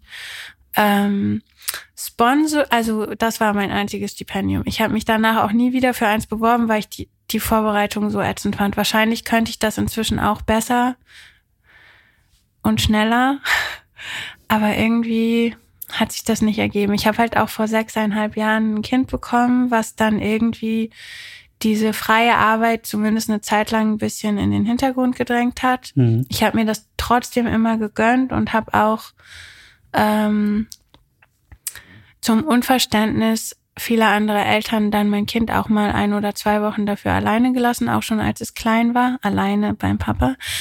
Ähm, aber irgendwie hat sich da jetzt ein Stipendium nicht richtig angeboten und also ja, habe ich nie versucht. Sollte ich mir vielleicht mal angucken, würde sich vielleicht lohnen, aber habe ich irgendwie nicht gemacht. Ich habe auch nie bei Wettbewerben mitgemacht. Mhm. Hat sich irgendwie nicht ergeben. Ähm, ich bin auch zu wenig so in dieser Fotoschulschiene. Genau, wir sind da, wir sind vorhin gar nicht bei Arno Fischer geblieben. Dazu mhm. müssen wir nochmal zurück. Aber ähm, ich war zwei Jahre, fast zwei Jahre im ähm, im Meisterkurs bei Arno Fischer, wo es auch viel um solche Sachen ging, aber ich ich habe die einmal im Monat gesehen. Ich bin jetzt nie so eng mit diesen anderen Fotografen geworden. Ein paar folge ich noch bei Instagram oder so. Aber ähm, ich habe nie so diese Foto-Community um mich rum gehabt. Meine Freunde sind Journalisten, Filmemacher, ähm, ein oder zwei Fotografen sind auch darunter. Ähm, Grafikdesigner, so, also mit solchen Leuten hänge ich so ab. Aber ich kenne gar nicht so viele andere Fotografen. Ich äh, mache auch nicht so oft Ausstellungen. Ich bewerbe mich nicht für Stipendien. Ich mache nicht bei solchen Sachen mit. Sponsoring habe ich ein bisschen entdeckt. Also ich Was ist da der Unterschied zwischen Sponsoring und Stipendien? Ein Stipendium gibt dir irgendeine Organisation, weil sie deine Arbeit so toll findet, aus irgendwelchen Kulturtöpfen. Also das eine Stipendium, das ich mal hatte, das gibt es inzwischen nicht mehr, aber es gibt einen Nachfolger davon, das war von der European Cultural Foundation. Mhm. Und die haben damals junge Leute unter 30, da falle ich jetzt leider auch nicht mehr drunter, ähm, beim Austausch zwischen Ost- und Westeuropa unterstützt. Und das hat damals einfach perfekt gepasst. Da hatte ich dann auch noch mal eine Ausstellung danach, die die finanziert haben und so. Das war eine ganz coole Sache, wobei mir das jetzt halt keine großen Geldbeträge gebracht hat. Und Sponsoring ist eher so, hey, ich habe hier coole Fotos, würdest du das nicht unterstützen? Und ja, gegeben. Wer, wer ist denn der Sponsor? Also ich habe äh, für die zweite Mazedonienreise, also für die ich auch dieses besagte Stipendium hatte, habe ich auch eine Kamera von Pentax gesponsert bekommen. Mhm. Es war so eine bis, ein bisschen so eine Panikaktion, weil meine Kamera kurz vor der Reise kaputt ging. Und dann habe ich einfach da hingeschrieben und mit denen ein paar Mal telefoniert und dann haben die mir tatsächlich wurde die Kamera an dem Tag, als wir losflogen, geliefert und die hat mir mein Freund dann noch so im hohen Bogen durch die Security geworfen, weil die halt vorher nicht angekommen war. What? Das ist jetzt ein Scherz, oder? ja, doch, so ungefähr war das. Mhm. Ähm, und die wollten die irgendwie nicht zurückhaben. Ich musste dafür jetzt auch keine großen das passiert übrigens öfter, als man denkt. Diese Geschichte habe ich schon öfter gehört, dass man mit irgendwelchen Firmen, gerade also im Fotobereich, so Leihdeals macht und ja, ja, und du schickst uns dann ein paar Bilder oder irgendwas. Und ganz oft verschusseln die ja, also ich kann zurückholen vom Equipment und fragen auch nicht mehr. Und irgendwann ist es dann. Ich kann sowieso total empfehlen, einfach immer, wenn man, also gerade wenn man ein cooles, freies Projekt hat, einfach zu fragen. Also viele machen das einfach nicht und man muss da auch, also da habe ich, glaube ich, so eine gewisse Dreistigkeit und vielleicht auch so ein bisschen Charme. Ich habe also so viele Sachen schon bekommen. Ich habe eine Kamera von Pentax bekommen. Ich habe schon einige Leih, also die waren dann immer nur geliehen, aber die waren trotzdem teuer und ich konnte die wochenlang benutzen. Objektive von Canon, inzwischen fotografiere ich mit Canon. ähm, bekommen. Ich habe ähm, eine große Ausstellung bei so einem Outdoor-Laden in Berlin gemacht. Also einerseits die Ausstellung und andererseits haben die mir ganz viel Ausrüstung, so Wanderstiefel. Können wir, glaube ich, ruhig sagen, war bei Globetrotter. Ja, ne? genau, mhm. war bei Globetrotter. Die haben mir, äh, also ich weiß nicht, ob die das noch machen, aber damals haben die uns, also es war ich und eine Freundin, die mir sozusagen assistiert hat bei der Reise, ähm, halt einfach Ausrüstung gegeben. Und die durften wir dann auch behalten. Wanderschuhe, Isomatten, Schlafsäcke. Mhm. Zelt, äh, Rucksack. Und der Gegendeal war dann, was hast du dafür tun müssen? Auf jedem Instagram-Bild at Globetrotter Damals gab es noch gar kein Instagram, das war 2010. Äh, nee, überhaupt nicht. Also im Grunde haben die überhaupt keine Bedingungen gestellt. Die einzige Bedingung war, dass ich bitte eine Ausstellung in deren Ladenfläche mache. Mhm. Und das war jetzt natürlich vielleicht nicht der Ort, den ich mir ausgesucht hätte für die coolste Ausstellung der Welt. Aber es war super toll, weil da so viele Menschen durchlaufen. Mhm. Also es war am, am, Anfang des Ladens und da laufen irgendwie pro Wochenende mehrere tausend Leute durch. Ja gut, und der Laden hat dann am Ende auch was davon. und die haben die Bilder bezahlt, die haben die Getränke bei der Ausstellungseröffnung bezahlt und ich musste außer den Bildern da aufhängen überhaupt nichts machen und das war alles total toll. Also mhm. ähm, wir hatten auch noch mehr Sponsoren, also wir hatten noch ein paar andere Sponsoren, die Botschaft hat uns ein bisschen unterstützt und also man muss einfach überall anfragen. Wir haben uns auch noch für ein paar andere Stipendien beworben, die haben wir zum Teil nicht bekommen, weil wir irgendein Kriterium nicht genau erfüllt haben.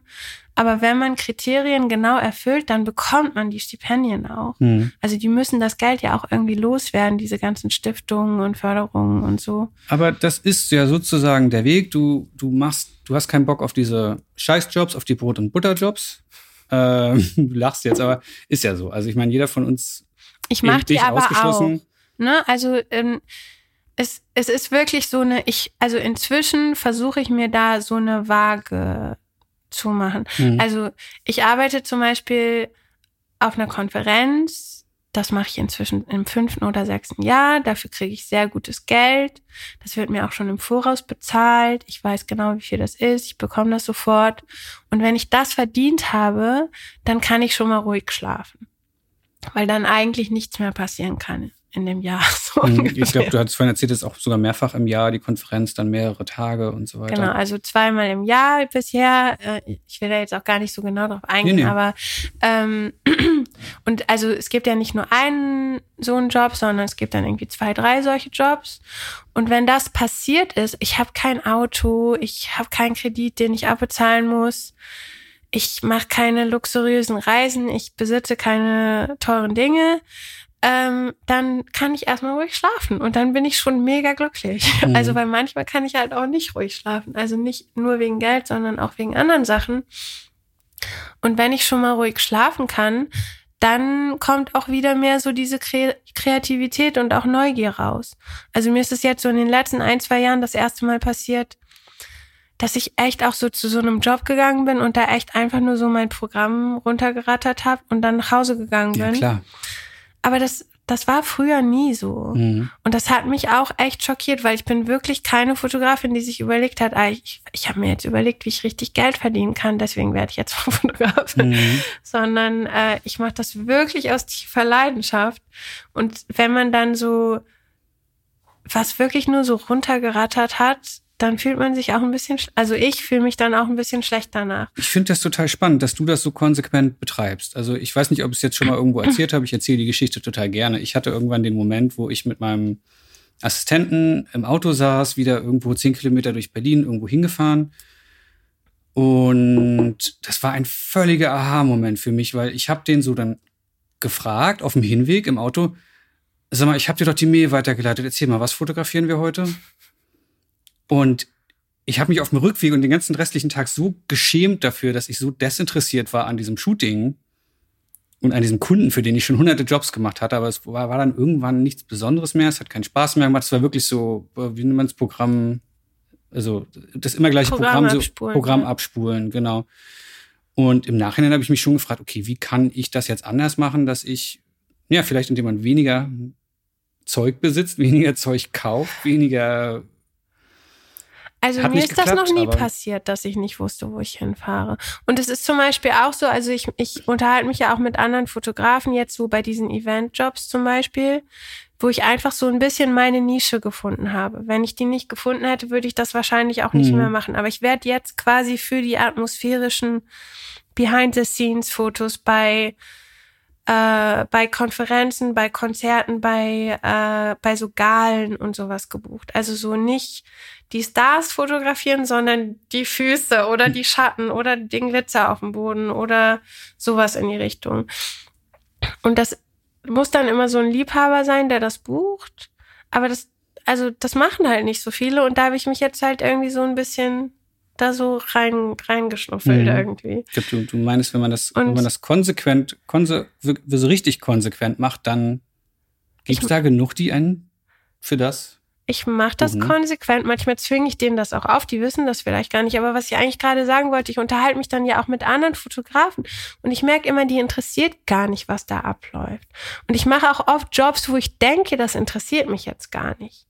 Also bei diesen Konferenzen, so beim hundertsten Talk, denkt, äh, gähnt man dann natürlich auch schon mal. Aber ich sehe das auch immer als total große Chance, dass ich da was lerne oder was höre, was, wo ich sonst einfach überhaupt nicht hinkommen würde. Hm. Ich habe von äh, äh, vor einem halben Jahr oder so habe ich äh, so eine Gala, so so ein Musical-Ding fotografiert. Das war irgendwie für so einen ganz alten Freund und dann auch so. Ich habe meine Arbeit quasi gespendet, weil die das für irgendwelche AIDS-Stiftungen gespendet haben. Das ganze Geld, was sie eingenommen haben. Und da war so ein anderer Fotograf und der saß da und der hat das einfach so aufgeknipst und den hat das überhaupt nicht interessiert. Und mich interessiert Musical auch überhaupt nicht. Also eigentlich bereitet Musical mir Unbehagen. Mhm. Aber als ich dann da war und die alle sich so voll ins Zeug geschmissen haben und die waren da mit so viel Leidenschaft dabei, habe ich so hinter der Bühne ein bisschen mitgeheult und äh, habe wirklich so, also ich bin da immer voll drin. Das ist auch mega anstrengend. Deswegen kann ich auch gar nicht so viel arbeiten, weil da immer so viel, so viel von mir mit von weggeht. Wenn ich Porträts von jemandem mache, du hast mal, ich habe hier die anderen Podcasts auch gehört, du sagst, du hast irgendwie fünf oder zehn Minuten mit den Leuten. Ja. Ich arbeite überhaupt nicht mit den Leuten, wenn die nicht mindestens zwei Stunden Zeit haben. Und bei mir ist das meistens so eine Art Therapiesitzung, die wir Das, dann das machen. können wir ja mit Frau von der Leyen mal probieren. Ja, Zwei können wir Stunden gerne mal probieren, aber dann will ich die vielleicht auch einfach nicht fotografieren, wenn Ja. die die Zeit nicht hat, ne? Also das ist, da- das macht ja nicht meine Arbeit Mhm. besser als deine, aber das, äh, das ist so ein bisschen mein Anspruch. Ich muss den Menschen kennenlernen können und natürlich ist das auch nicht immer so. Natürlich haben die manchmal auch nur kurz Zeit. Aber wenn ich das vorher weiß, dann verhindere ich das. Und notfalls mache ich den Job halt nicht. Ich finde es schön, dass du da so richtig konsequent bist. Ja, ich hoffe, dass ich jetzt nichts vergesse, wo ich da irgendwann mal nicht konsequent war, aber ich bin da tatsächlich relativ konsequent. Und natürlich ist nicht immer jede Firma oder jeder Auftraggeber zu 1000 Prozent koscher. Ähm, und ich mache mir da auch viele Gedanken drüber, aber ich mache auch nur Sachen, wo ich denke, die sind relativ koscher. Außer bei Coca-Cola an der Hotline das, sitzen. das hatte nichts mit Fotografieren zu tun. Und ähm, ja. Nee, ähm, ja, finde ich wirklich total äh, äh, bemerken, bemerkens- und bewundernswert, dass du da echt so konsequent bist und vor allem, dass es funktioniert, weil viele Leute, die ich kenne, sagen halt, ja, ich versuche das immer, aber davon könnte ich dann halt nicht leben. Und äh, es geht ja doch, finde ich gut.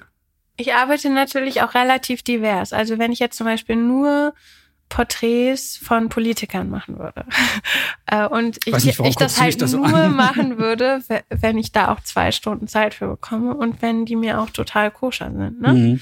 Das äh, würde wahrscheinlich nicht funktionieren. Aber ähm, über die Jahre und dadurch, dass ich ja auch quasi nie so festgelegt war von Anfang an, habe ich da einfach sehr viel ausprobiert. Ich kenne viele Leute aus sehr unterschiedlichen Bereichen. Leute empfehlen mich weiter und weiter und weiter. Und dann entsteht da irgendwie so ein guter Mix. Also es ist wie so ein Investment oder so. Wenn Mhm. du in eine Sache ganz viel investierst, dann klappt das nicht. Aber wenn du in ganz viele kleine Sachen so ein bisschen investierst, also sagen zumindest manche Leute nicht, dass ich mich damit auskennen würde. Da, also bei mir funktioniert das ganz gut. Also zum Beispiel, ich mache am allerliebsten diese Porträts und diese Reportagen, aber das ist nicht das, wo das Geld herkommt, sondern das ist so ein bisschen auch das eher, wo die Aufmerksamkeit herkommt. Ich war 2017 einen Monat lang in Island. Mhm. Ähm, da hatte ich so eine kleine Lebenskrise und habe mich da so ein bisschen wieder zusammengeflickt. Beste Entscheidung, die ich jemals getroffen habe. Ähm, und ich habe da einfach nur fotografiert. Ich habe auch fast alle Bilder mit dem iPhone gemacht und mhm. nicht mit der Kamera.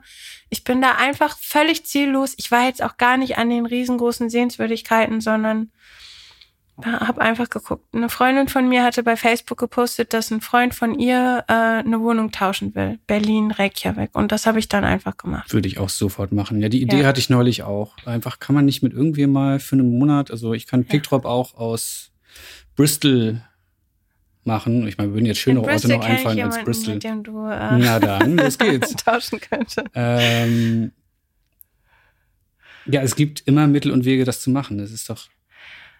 Ja, also und ich habe so ein bisschen das Gefühl, je älter man wird, desto unflexibler wird man in solchen Sachen auch. Aber also in, also bei diesen Reisen früher, ich bin einfach irgendwo hingefahren mit dem Bus und bin irgendwo ausgestiegen und habe mich irgendwie umgeguckt und der erste, der mir in die Augen geguckt hat, den habe ich irgendwie angequatscht und habe gefragt, wo kann ich denn hier schlafen? Und meistens habe ich dann bei denen irgendwo auf dem Sofa geschlafen, umsonst. Hm.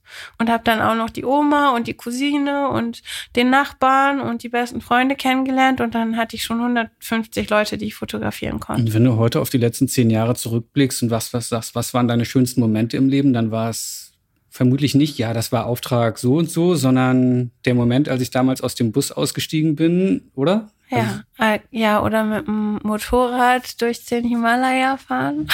Mhm. oder und dabei die ganze Zeit fotografieren. Also mein Freund ist, mein Ex-Freund ist gefahren und ich saß hinten drauf. Mhm. Oder ja, also genau diese Momente, die Zeiten in Mazedonien, an den verschiedensten Orten dort, ähm, durch den Matsch warten, irgendwelchen Omis hinterher, die mir dann Kaffee und Wurstsalat oder sowas mhm. gemacht haben.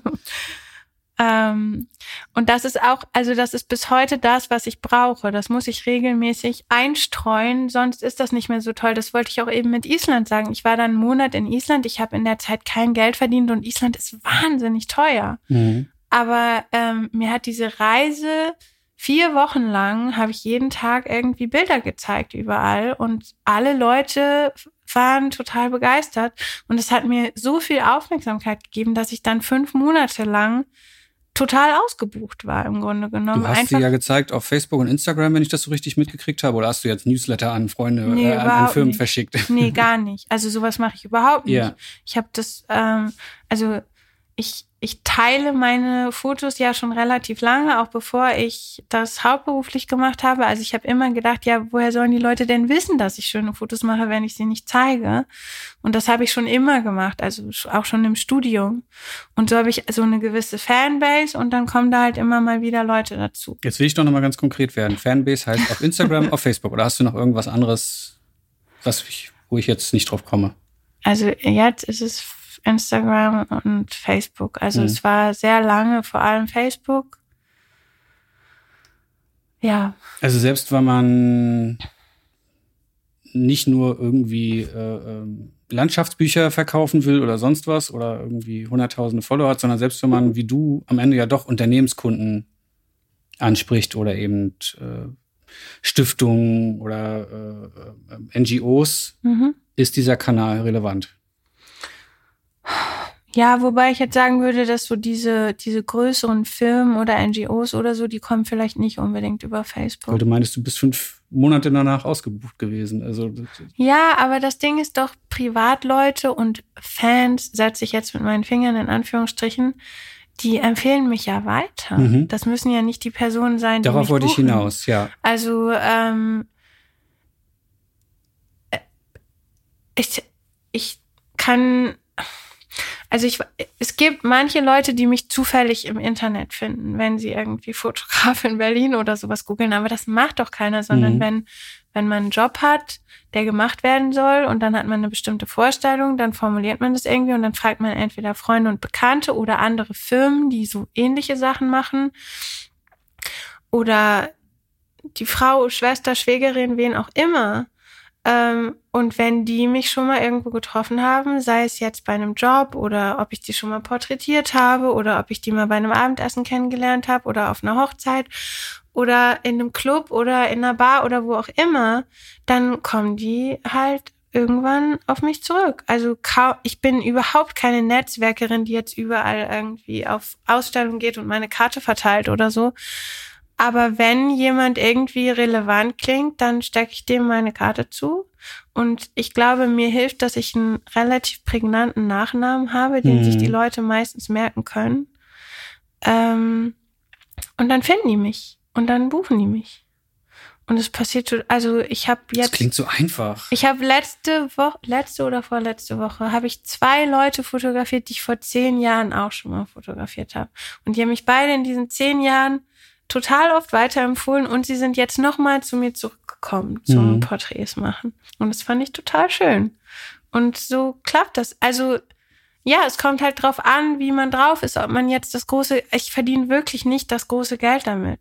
Aber ich habe ein total, also gerade inzwischen nach vielen, vielen Jahren Arbeit habe ich ein ziemlich entspanntes Leben.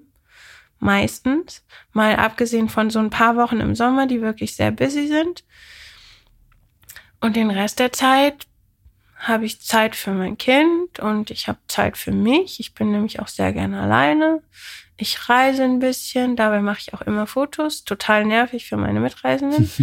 ähm, und mache halt so mein Ding. Irgendwie. Schreiben wir das jetzt so drüber über den Podcast Caroline Weinkopf glücklich sein statt Riesengeld verdienen oder so? Ist das so oh, die, wäre das so eine Überschrift oder wäre das so an. zu drüber?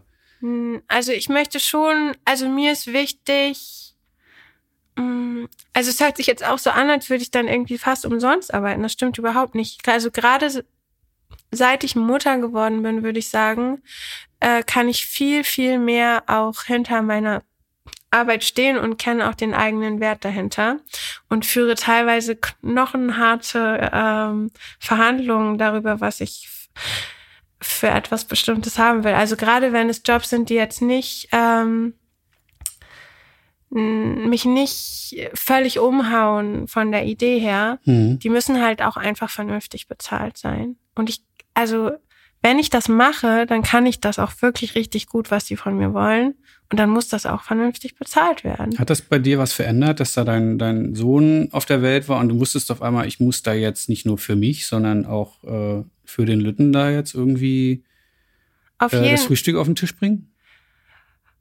Ja, das klingt auch so pathetisch. Ich versuche äh. gerade so ein bisschen in die Richtung zu treiben. Es tut mir leid. Ich versuche dich so ein bisschen ähm, hier mal so zu fordern. Also, ähm, ja, zu einem gewissen Grad natürlich schon, wobei ähm, ich jetzt auch so vom Grundding gar nicht mal finde, dass das Kind unbedingt so einen großen Unterschied macht jetzt von dem Geld, was man ausgibt, aber man braucht halt einfach eine größere Wohnung und so, das sind eher die größeren Posten. Ähm, ja, auf jeden Fall, aber auch einfach, dass mir meine Zeit wertvoller ist und auch, dass ich mir selber wertvoller bin. Also früher war ich halt froh, wenn ein Kunde mich gebucht hat. Und dann war ich halt froh. und naja, habe ich vielleicht noch ein bisschen verhandelt um 100 Euro. Aber heute sage ich so, ey, ja, wenn ihr das nicht bezahlt, dann könnt ihr euch gerne mal jemand anderes suchen. Mhm. Ähm, weil das Ding ist, jetzt im Januar und Februar vielleicht nicht. Äh, aber ansonsten habe ich echt genug Anfragen. Und wenn ein Job mich jetzt wirklich nicht total triggert, dass ich den unbedingt machen will, dann müssen die halt vernünftig bezahlen. Für, und ich weiß halt inzwischen auch, was vernünftig ist. Das weiß man ja die ersten Jahre mhm, überhaupt. Das ist ein großes Problem meiner Meinung nach in der, in der gesamten Industrie, dass die Anfänger zu wenig geschult werden. An den Schulen wird es nicht unterrichtet. Ähm, ja, ich war ja auch nicht wirklich an einer richtigen Schule. Also ja. von Arno Fischer. Arno Fischer hat immer alle meine Bilder auf den Tisch gelegt ähm, und hat dann quasi so ein Buch daraus gelegt. Das war mhm. total wertvoll und wunderschön, weil der einfach auch immer tolle Geschichten dabei erzählt hat und sehr schöne Dinge in meinen Bildern gesehen hat, die außer ihm niemand gesehen hat. Ähm, also das war ganz wertvolle Zeit mit dem, aber der hat uns ja nicht beigebracht, wie wir uns verkaufen. Also mhm. wirklich, das konnte der ja selber nicht besonders gut. Ja, vielleicht sollten wir hier im Podcast mal noch so eine Rubrik irgendwie aufmachen. Jede zehnte Folge reden wir über Geld und laden Fotografen ein, die wirklich Bock haben. Das ist jetzt so eine spontane Idee, du bist hier mit eingeladen, über Geld zu reden. Ich glaube, das würde sehr, sehr, sehr viel weiterhelfen. Mhm. Aber du kannst da jetzt natürlich heute, du hast erzählt, das Reisen ist so wichtig und das Unterwegssein. Das kannst du jetzt ja alles nicht mehr machen, weil du bist ja Mutter, ne? Ironie funktioniert, soll man immer dazu sagen, Ironie funktioniert im Radio nicht. Du bist ja sonst eine Rabenmutter, wenn du jetzt einfach reist. Wir haben ja. uns, ich sag's jetzt ganz toll nochmal, wir haben uns im Vorgespräch darüber unterhalten, über diesen beschissenen Satz. Mhm. ja, also kann, geht du. nicht mehr, geht nicht mehr. Ähm, also man muss schon sagen, ähm, dass das, also ich bin mit, wie alt war ich da? Mit 27, was jetzt so blutjung nun auch nicht ist. Meine Eltern sind mit 19 das erste Mal Eltern geworden. Aber also für mich war das damals schon ziemlich blutjung. Ähm, Mutter geworden. Und das war jetzt auch nicht wirklich geplant. Das war trotzdem herzlich willkommen, aber ähm, hat mich so ein bisschen so in der Phase erwischt, wo es bei mir gerade so richtig losging mit den Fotos. Also wo ich, also in dem Jahr, bevor ich schwanger wurde, bin ich, glaube ich, acht von zwölf Monaten gereist und mhm. habe so einige meiner größten Jobs eigentlich oder größten nicht unbedingt Jobs, das waren meistens freie Projekte, aber so Sachen gemacht. Ich war in Marokko für vier Wochen für die GIZ, ähm, ich war in Nepal und habe dafür die deutsche Botschaft und für diese Fairtrade-Initiative und auch für die GIZ gearbeitet. Ich habe irgendwie eine ganz coole Ausstellung in Berlin, drei ganz coole Ausstellungen in Berlin gehabt. Ich habe einen super erfolgreichen Fotokurs in Kathmandu in so einem Künstlerkollektiv gegeben. Ich war im Oman zwei Wochen, was super spannend war, in Istanbul das erste Mal und solche Sachen. Und ich dachte so, wow, mega geil alles. Und dann bin ich schwanger geworden. Und bin weitergereist, alles kein Ding, habe mir auch vorgenommen, ich mache das alles weiter, ändert sich überhaupt nichts. Es ändert sich dann halt irgendwie schon ein bisschen was. Ähm, und bei mir sind dann, ich will ja jetzt nicht im Detail drauf eingehen, aber so so in den ersten drei Jahren mit meinem Sohn sind so im Privatleben so ein paar Sachen passiert, die sich jetzt nicht unbedingt so sehr auf meinen Job ausgewirkt haben, aber die einfach so ein bisschen gezeigt haben, dass man nicht alles so planen kann und dass Leben auch echt schwierig sein kann. Mhm. Ähm, und das hat schon viel verändert mit dem Kinderkriegen. Ähm, und ich würde das auch nicht unterschätzen. Also meinem 27-jährigen Ich würde ich heute ins Ohr flüstern, ja, mach's, aber warte vielleicht noch ein paar Jahre. Mhm. ähm, ich würde meinen Sohn gegen nichts auf der Welt eintauschen. Ähm, aber also, wenn mich jemand fragt, ob das mein Leben verändert hat, würde ich schon sagen, ja, sehr. Und im Privatleben total positiv. Und im Job aber auch auf jeden Fall negativ. Und da bin ich auch ganz ehrlich. Also ich habe ähm, ich habe für Anton auch viel äh, zurückstecken müssen. Und ich habe auch Jobs dadurch verloren, weil einfach meine Auftraggeber keinen Bock auf ein Baby da in der Nähe hatten oder weil ihnen das einfach grundsätzlich zu unsicher war, so eine junge Mutter. Ähm, oder weil sie es selber unverantwortlich fanden, dass die Mutter eine Woche von ihrem Kind weg ist. Oder ah, zum Teil habe ich ihn mitgenommen, als er noch ein Baby war und dann hat irgendjemand, der Vater oder ein Babysitter oder so, auf ihn aufgepasst, während ich gearbeitet habe und das hat auch grundsätzlich gut funktioniert. Aber das war halt einfach ein bisschen anders. Da war man dann müder und dann hatte sich vielleicht der Kunde im nächsten Jahr für einen anderen, eine andere Fotografin oder für einen Fotografen, egal ob er Kinder hat oder nicht, weil die müssen sich ja nicht so viel mhm, um ihre Darauf Kinder wollte ich hinaus eigentlich. Das ähm, weißt du ja. Ähm, das hat schon auch große Einschnitte gebracht. Also man kann sich auch einfach nicht mehr so konzentrieren. Ich mache halt auch viele Street oder inzwischen nicht mehr so viele, aber ich habe früher ganz viele Street-Fotos gemacht. Und wenn mein Sohn dabei war und irgendwie im Kinderwagen saß, habe ich halt ein paar Mal versucht, Street-Fotos zu machen. Und dann habe ich so fünf Sekunden später gemerkt, oh Gott, der Kinderwagen rollt gerade weg oder mhm. sowas. Also es man hat einfach nicht mehr so dieses freie Denken und ich plane halt ganz wenig, sondern ich ich schmeiß mich halt irgendwie rein und guck mal, was passiert. Das mache ich auch bis heute, wenn ich verreise, eigentlich so. Und das ist einfach mit Kind schwieriger. Mit einem Kind kann man nicht so easy, weil das kann ja auch Widerrede machen. Äh, irgendwo auf einer Couch von irgendeinem Fremden schlafen und ja, aber, vergessen zu essen. Und ja, so. aber Caroline, die Männer können das doch alle. Achtung, Klammer auf, Ironie, Klammer zu. Ja, du versuchst mich jetzt äh, nee, ich, aggressiv zu nee, nee, nee, gar nicht. Ich versuche äh, darauf hinaus, etwas, was wir beide scheiße finden, dass Frauen sich immer fragen lassen müssen, oder wo teilweise, ist denn eigentlich dein Kind gerade? Genau, wo ist ich dein Kind? Ich werde bei jedem Job, und das hätte ich wirklich niemals gedacht, bei jedem Job, den ich mache, egal ob er morgens, mittags, abends, eine Stunde oder 18 Stunden ist, ich werde bei jedem Job mindestens einmal gefragt, aber wo ist denn, da? also ich erzähle auch gerne von meinem Sohn, weil der cool ist, mhm. aber äh, wo ist der denn jetzt? Wo ist der denn jetzt? Und ich so, na, also jetzt seit einem halben Jahr sage ich, der ist in der Schule oder bei Papa oder beim Babysitter oder bei Oma und Opa oder wo auch immer. Aber das Witzige ist, dass mein Ex-Freund, der Vater meines Sohnes, kümmert sich genauso viel um ihn wie ich. Also wir machen ein Wechselmodell. Ähm, und er ist das noch nie gefragt worden. Noch nie. Noch nie. nie. Noch kein einziges Mal. Sechseinhalb Jahre, noch kein einziges Mal. Weder in der Kneipe, noch beim Job, noch irgendwo anders. Ähm, noch nie.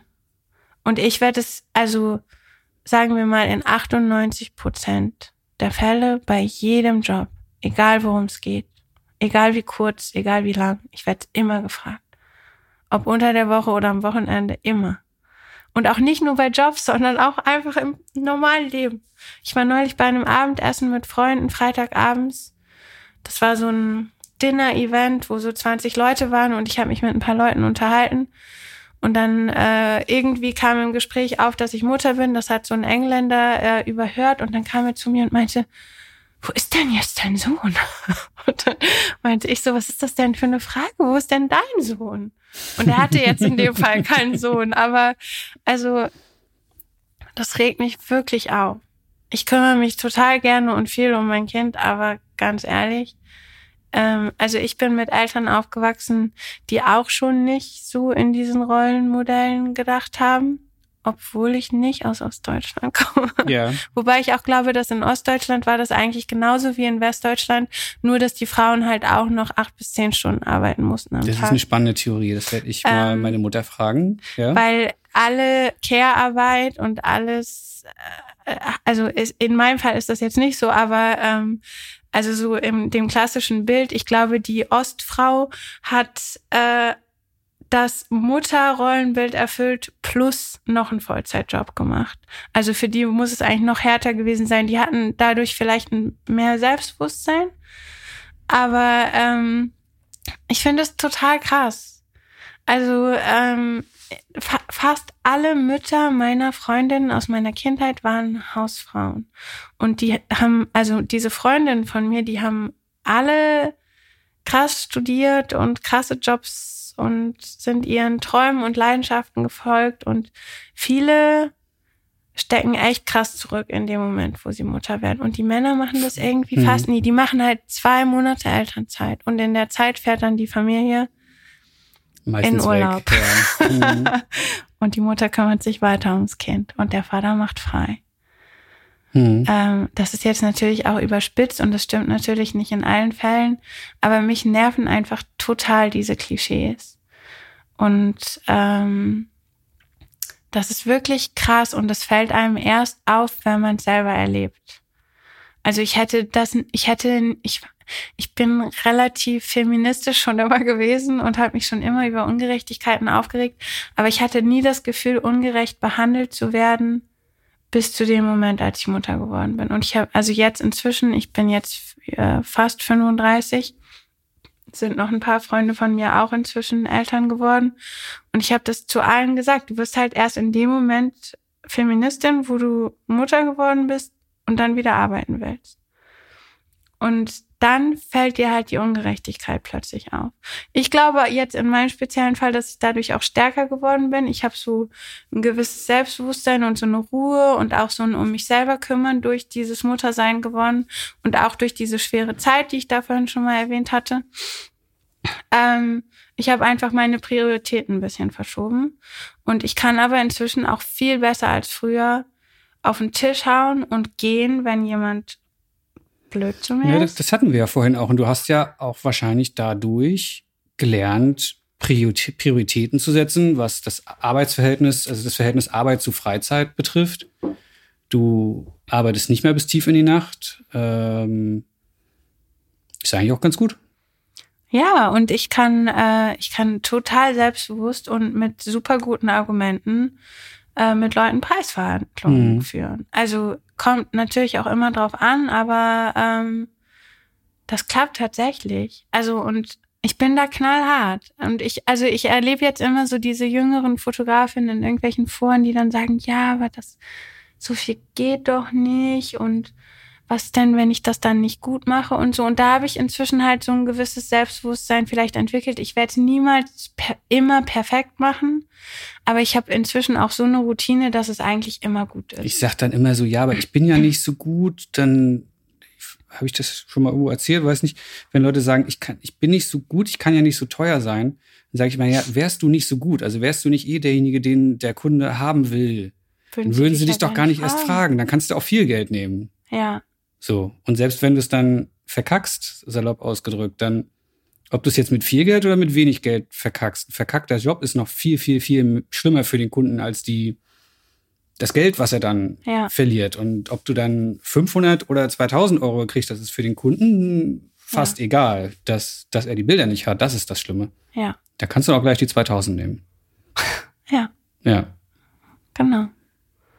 Also ich habe auch so ein bisschen dieses Prinzip der Arschloch-Tags. Also wenn ich auf den Job eigentlich überhaupt keinen Bock habe, aber prinzipiell Zeit, dann schlage ich einfach so einen gewissen Prozentsatz obendrauf. Mhm. Ich glaube, Handwerker machen das gerade auch ganz gerne in Deutschland, weil die so gut gebucht sind, dass mhm. sie die Jobs eigentlich nicht brauchen. Mhm. Ähm, und wenn der Kunde das bezahlt, mache ich es halt. Und wenn nicht, dann nicht. Und dann tut es mir auch nicht weh. Ja, mache ich genauso. Ja. Und ich finde es dann, dann klappt es auch oft nicht. Aber ich finde es dann total beruhigend, weil ich weiß, naja, also ich Aber hatte eh keinen Bock drauf. Äh, wenn's also ich ärgere mich dann nicht. Ich ärgere mich viel, viel, viel, viel doller und vor allem länger, wenn ich irgendeinen Job angenommen habe für wenig Geld. Und ich wusste aber, der ist scheiße und ich hätte an dem Tag auch was Schönes machen können. Genau, und das passiert mir eigentlich nur im Januar und Februar manchmal, weil ich da einfach wenige Jobs habe und wenn dann irgendjemand kommt und ich habe eigentlich nicht so viel Bock, dann mache ich es manchmal doch und dann ärgere ich mich hinterher. Aber das passiert mir halt einfach nicht mehr so oft. Und ähm, ja, also es ist auch ganz oft so, dass wenn, wenn ich zu teuer bin für irgendjemanden, das ist jetzt auch nicht immer so, ähm, aber dann kommen die oft zu mir zurück. Die buchen dann irgendjemand günstiges mit weniger Erfahrung mhm. und dann mhm. machen sie damit schlechte Erfahrungen und dann kommen sie halt im nächsten Jahr zu mir zurück. Also egal, ob es jetzt um Porträts geht oder um Events oder so, ich habe schon ganz oft erlebt, dass sie das dann eigentlich nicht zahlen konnten oder vor ihrem Kunden nicht rechtfertigen konnten oder wie auch immer. Und dann sind sie ja beim nächsten Jahr wiedergekommen. Zu deinen Bedingungen. Zu meinen Bedingungen. Ja, sag ich auch immer. Wenn man nicht völlig realitätsfern ist, kommen die meistens wieder.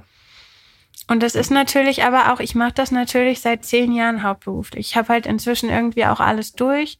Ich kann eigentlich für jede Jobanfrage relevante Referenzen nennen. Und dann kostet das halt auch einfach was. Also es ist dann ja auch routiniert und also so ist das halt. Oder auch so Nutzungsrechte und solche Sachen. Mhm. Also man muss da so viel rumdiskutieren, aber ich habe da halt überhaupt keine Lust drauf. Entweder die zahlen es oder nicht. Und dann habe ich auch keine Lust, weiter rumzudiskutieren. Also ich gehe auch mal 100 Euro runter oder so, das meine ich damit gar nicht. Oder die können ja auch einfach dann weniger, weniger Bilder, also über sowas kann man das ja immer regeln irgendwie. Aber ich komme nicht zu einem Job, wenn sich das für mich nicht lohnt. Dann verbringe ich die Zeit lieber woanders. Mhm. Zur Not mit dem, nicht zur Not, oh Gott, was hätte ich denn jetzt fast gesagt? Ich wollte gerade sagen, zur Not mit zur dem Not Kind. auch mal mit dem Kind. Gott, oh Gott. Ich rede mir hier schon wieder um Kopf und Kragen. Genau, aber du hattest ja, ja vorhin gefragt, äh, ob ich auch mal mein Kind allein lasse. Ich lasse äh, mein Kind natürlich nicht allein, sondern ich lasse es bei lieben Menschen und ähm, kümmere mich auch nicht besser um mein Kind als der Vater zum Beispiel. Ähm, und habe das von Anfang an gemacht und das auch eingefordert. Und ich habe trotzdem fotografisch unter dieser diesem Mutterwerden auch gelitten. Also ich äh, ich würde das niemals rückgängig machen wollen, aber ich glaube, dass ich an also entweder früher an dem Punkt gelandet wäre, wo ich jetzt bin, wenn ich das nicht gemacht hätte, oder mich mehr auf ein Thema vielleicht hätte äh, fokussieren können. Also ich kenne ein paar Leute, die machen halt nur Porträts für Magazine. Und das also, hätte ich auch total gerne irgendwann mal gemacht. Aber ich habe einfach irgendwann gemerkt, wie viel, also wie lange ich daran sitze, äh, alleine an der Auswahl, das beste Bild auszuwählen, mhm. fällt mir wahnsinnig schwer. Ähm, und ich kann gar nicht so viele Porträts machen, wie ich dann bräuchte, so schlecht wie das bezahlt ist. Ja, du meintest im, im, Vorgespräch, Porträts äh, für Magazine machen geht eigentlich nur ohne Kinder.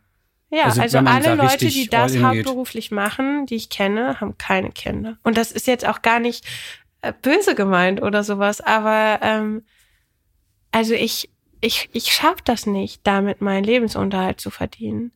Und ähm, ich finde es aber auch völlig okay. Also tatsächlich ist es für mich ganz gut, dann manchmal einfach nur Dienstleistungen abzuliefern, also schöne Dienstleistungen. Ähm, und aber einfach hinterher dann entspannt und ohne Kosten und Zeitdruck total tolle Porträts zu machen von irgendjemand Spannendes. Hm. Ja. Ja, äh, du siehst mich äh, sprachlos.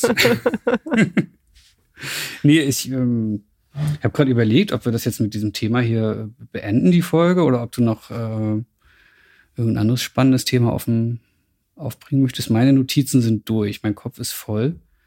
Ich würde äh, noch, vielleicht noch eine Sache, weil wir das irgendwie vorhin so überholpert haben, weil wir, weil ich da irgendwie abgedriftet bin. Ähm, das mit Arno Fischer. Mhm.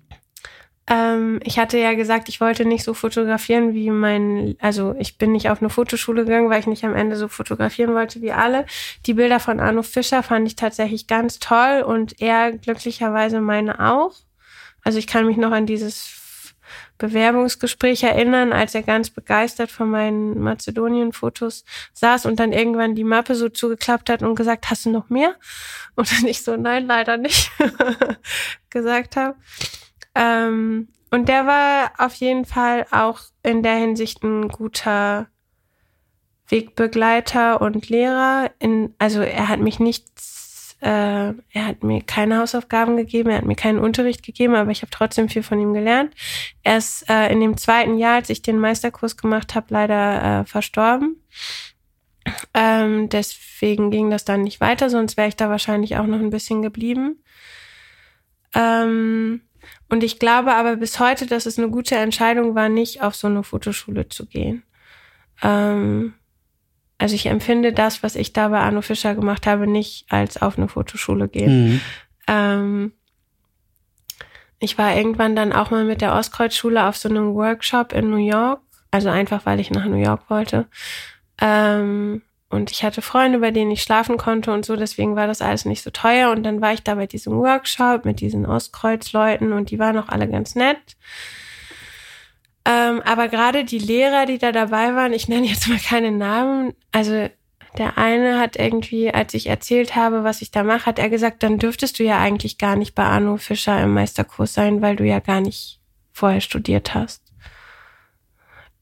Also er hat so nicht überblickt, dass Arno Fischer vielleicht da. Arno Fischer hat ja auch selber nicht Fotografie studiert, aber ja. das ist natürlich was anderes, weil das ja Arno Fischer und ich war ja nur Caroline.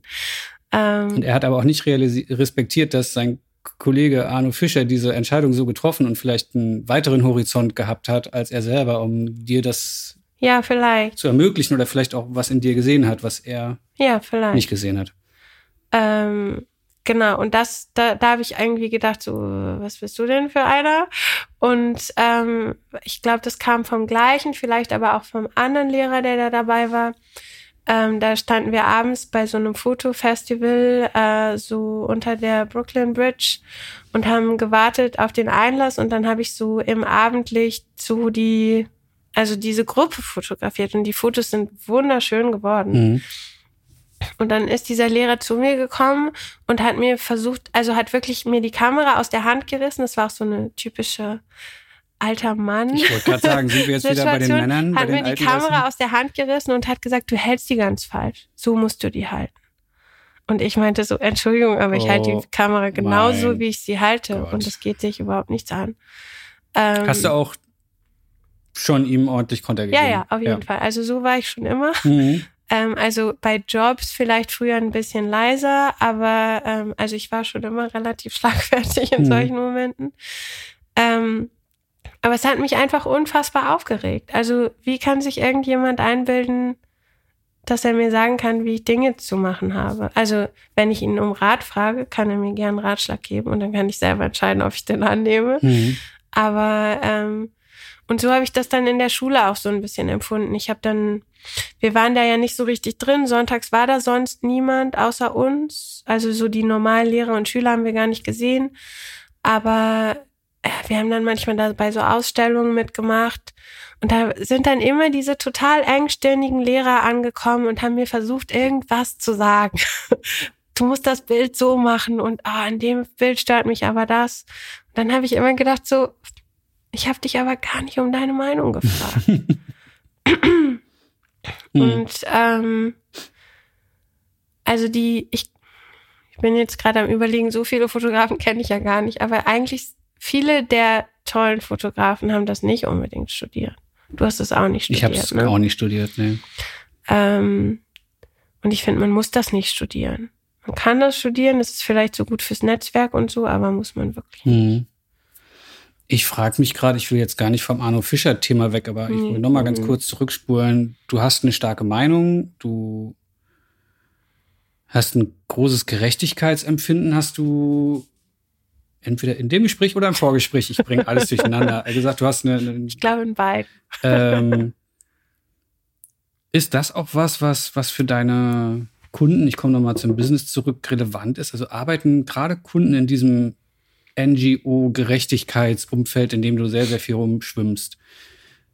Wollen die vielleicht, und ja, vor allem du publizierst deine Meinung auch. Ich weiß nicht, hast du deinen Blog noch oder ist das nur noch so? Ja, ich habe den Blog noch, aber der ist relativ tot. Hm. Na, also, aber gut, aber man findet ja. trotzdem. Genau, man findet noch dazu. so ein paar man, meinungsstarke Dinge genau, dort. Ja. Man findet da auch deine Meinung zum Muttersein und so weiter. Ich habe das Thema ja nicht ohne Grund aufgemacht und zum Arbeiten als Mutter. Äh, man findet deine Meinung zu äh, Politik oder war das, glaube ich, nur auf Facebook? Nee, ich glaube auch. Nee, das war auch da. Zu ja. Politik und so weiter. Ist das auch mit ein Grund, warum diese Leute auf dich aufmerksam werden und nicht nur deine Fotografie, dass sie sagen, nicht nur die Fotos sind toll, sondern die Caroline ist toll? Das musst du dir jetzt fragen. Ähm, äh, ich glaube, dass gewisse Kunden auf mich zukommen, weil ich halt schon so viel in die Richtung gemacht habe. Mhm. Also jetzt zum Beispiel eine NGO hat ja auch was davon, wenn ich quasi öfter solche Sachen mache und da prinzipiell so ein bisschen darauf achte, dass ich irgendwie einigermaßen hinter den Sachen stehen kann, die ich mache. Das ist dann ja für die auch so ein Glaubwürdigkeitsgewinn. Ja. Ich habe versucht, glauben, einen schlechten Kunden zu finden in deiner Kundenliste. Ich habe keinen gefunden. Also sowas ja, wie. Ja, doch. Ich habe mal für die Bild am Sonntag Hast du aber rausgenommen. Ist nicht hab in der ich, Liste. Doch, ich habe es Bumps genannt. Das hast Achso, dann habe ich es deswegen gesehen. wahrscheinlich überlesen. Ich habe krampfhaft nach Aber Axel das war, das war, gesucht. Ein, das war auch ein spannender Job, sonst hätte ich den auch nicht gemacht. Also ich habe mhm. schon auch schon mehrere Jobs von der Bild am Sonntag abgesagt. Mhm. Damals war der äh, Bildredakteur, der jetzt bei Zeit Online ist, bei der Bild am Sonntag. Mhm. Und der hat mich mehrmals angefragt. Ich habe alles abgesagt, bis auf einen Job. Da habe ich einen Fahrer in MacPom. Äh, ich weiß nicht mehr ganz genau, was das Thema war, was wirklich schon sehr lange her ist, aber das war total spannend. Hast du und deswegen habe ich das gemacht. Hast du ihm bei der Absage gesagt, nee, ich möchte das nicht, weil es ist die Bild am Sonntag? Nee, aber ich, also ein Job war zum Beispiel, das war so ungefähr diese Jahreszeit, so äh, wenn die Röcke kürzer werden. Oh Gott. Und da wurde ich angefragt, ob ich nicht kurzfristig in Berlin ähm, durch die Straßen laufen könnte und Frauen mit kurzen Röcken fotografieren und sie dazu fragen, wie sie sich denn jetzt fühlen, wo sie ihre Beine endlich wieder mhm. äh, befreien konnten. Und da habe ich gesagt, äh, Entschuldigung, aber never ever. Also und das habe ich auch ungefähr genauso formuliert und das hat er aber auch verstanden. Also du wurdest danach trotzdem nochmal angerufen? Ich glaube ja. Ja. Also weiß ich jetzt nicht mehr genau, aber ich glaube ja, ja. Also man kann zu seinen Werten stehen und zu seinem Gerechtigkeitsempfinden und seinem, Also finde ich sowieso im Leben, nicht nur mit Fotografieren, sondern ich, also ich, ich schluck schon auch mal irgendwie einen kleinen Seitenhieb runter, aber wenn was wirklich doof oder unfair oder blöd ist, dann sage ich mhm. das eigentlich immer. Das nervt, glaube ich, auch ganz viele Leute. Das finden nicht alle toll, aber ähm, das ist mir eigentlich egal. Ja, und es schadet dir nicht. Also man weiß nie, vielleicht wärst du jetzt hier schon die nächste Andy Libowitz, wärst du immer, hättest du immer, äh, wärst du immer ruhig und äh, still geblieben. Aber ich versuche ja diese, diesen Podcast immer am Ende mit so einem schönen Resümee zu mhm. beenden mhm. und mit etwas, was die Leute mitnehmen können und sagen können, ach, stimmt. Denke ich mal drüber nach. Da habe ich dich gerade versucht hinzubewegen. Zu ja, also ähm, ich, ich versuche da sehr stark drauf zu achten. Und es gibt natürlich auch Situationen, wo ich da ein bisschen weniger drauf achte, weil gerade mein Kontostand nicht so mhm. gut ist oder so. Aber selbst dann habe ich noch relativ hohe Kriterien. Hm. Also, und ich glaube, das steht mir manchmal auch im Weg, sicherlich. Also, ich glaube, ein paar Jobs hätten mich vielleicht dolle weitergebracht, wenn ich sie gemacht hätte, aber die konnte ich einfach nicht mit mir vereinbaren. Und ich bin immer wieder auch, ich bin, ich verdrück immer zumindest so mental eine kleine Träne, wenn ich tolle Fotografinnen oder Fotografen sehe, die ich seit vielen Jahren folge und die toll finde und dann sehe, dass sie irgendwie, keine Ahnung, für Vattenfall oder sowas Werbung machen. das würde ich niemals machen. Ist jetzt kein positives Ende. Ich finde es trotzdem ein schönes, schönes, schönes Schlussstatement. Vielen Dank. Und die dürfen das trotzdem machen, aber ich würde es halt nicht machen. Also ich bin denen auch nicht böse, aber ja. Ja, danke dir. danke für das Gespräch. Drück mal Stopp, ne? Ja. Das war's mit dieser Ausgabe des PickDrop Podcasts. Ich hoffe, unser Gespräch hat dir gefallen und du konntest etwas für deine Arbeit mitnehmen.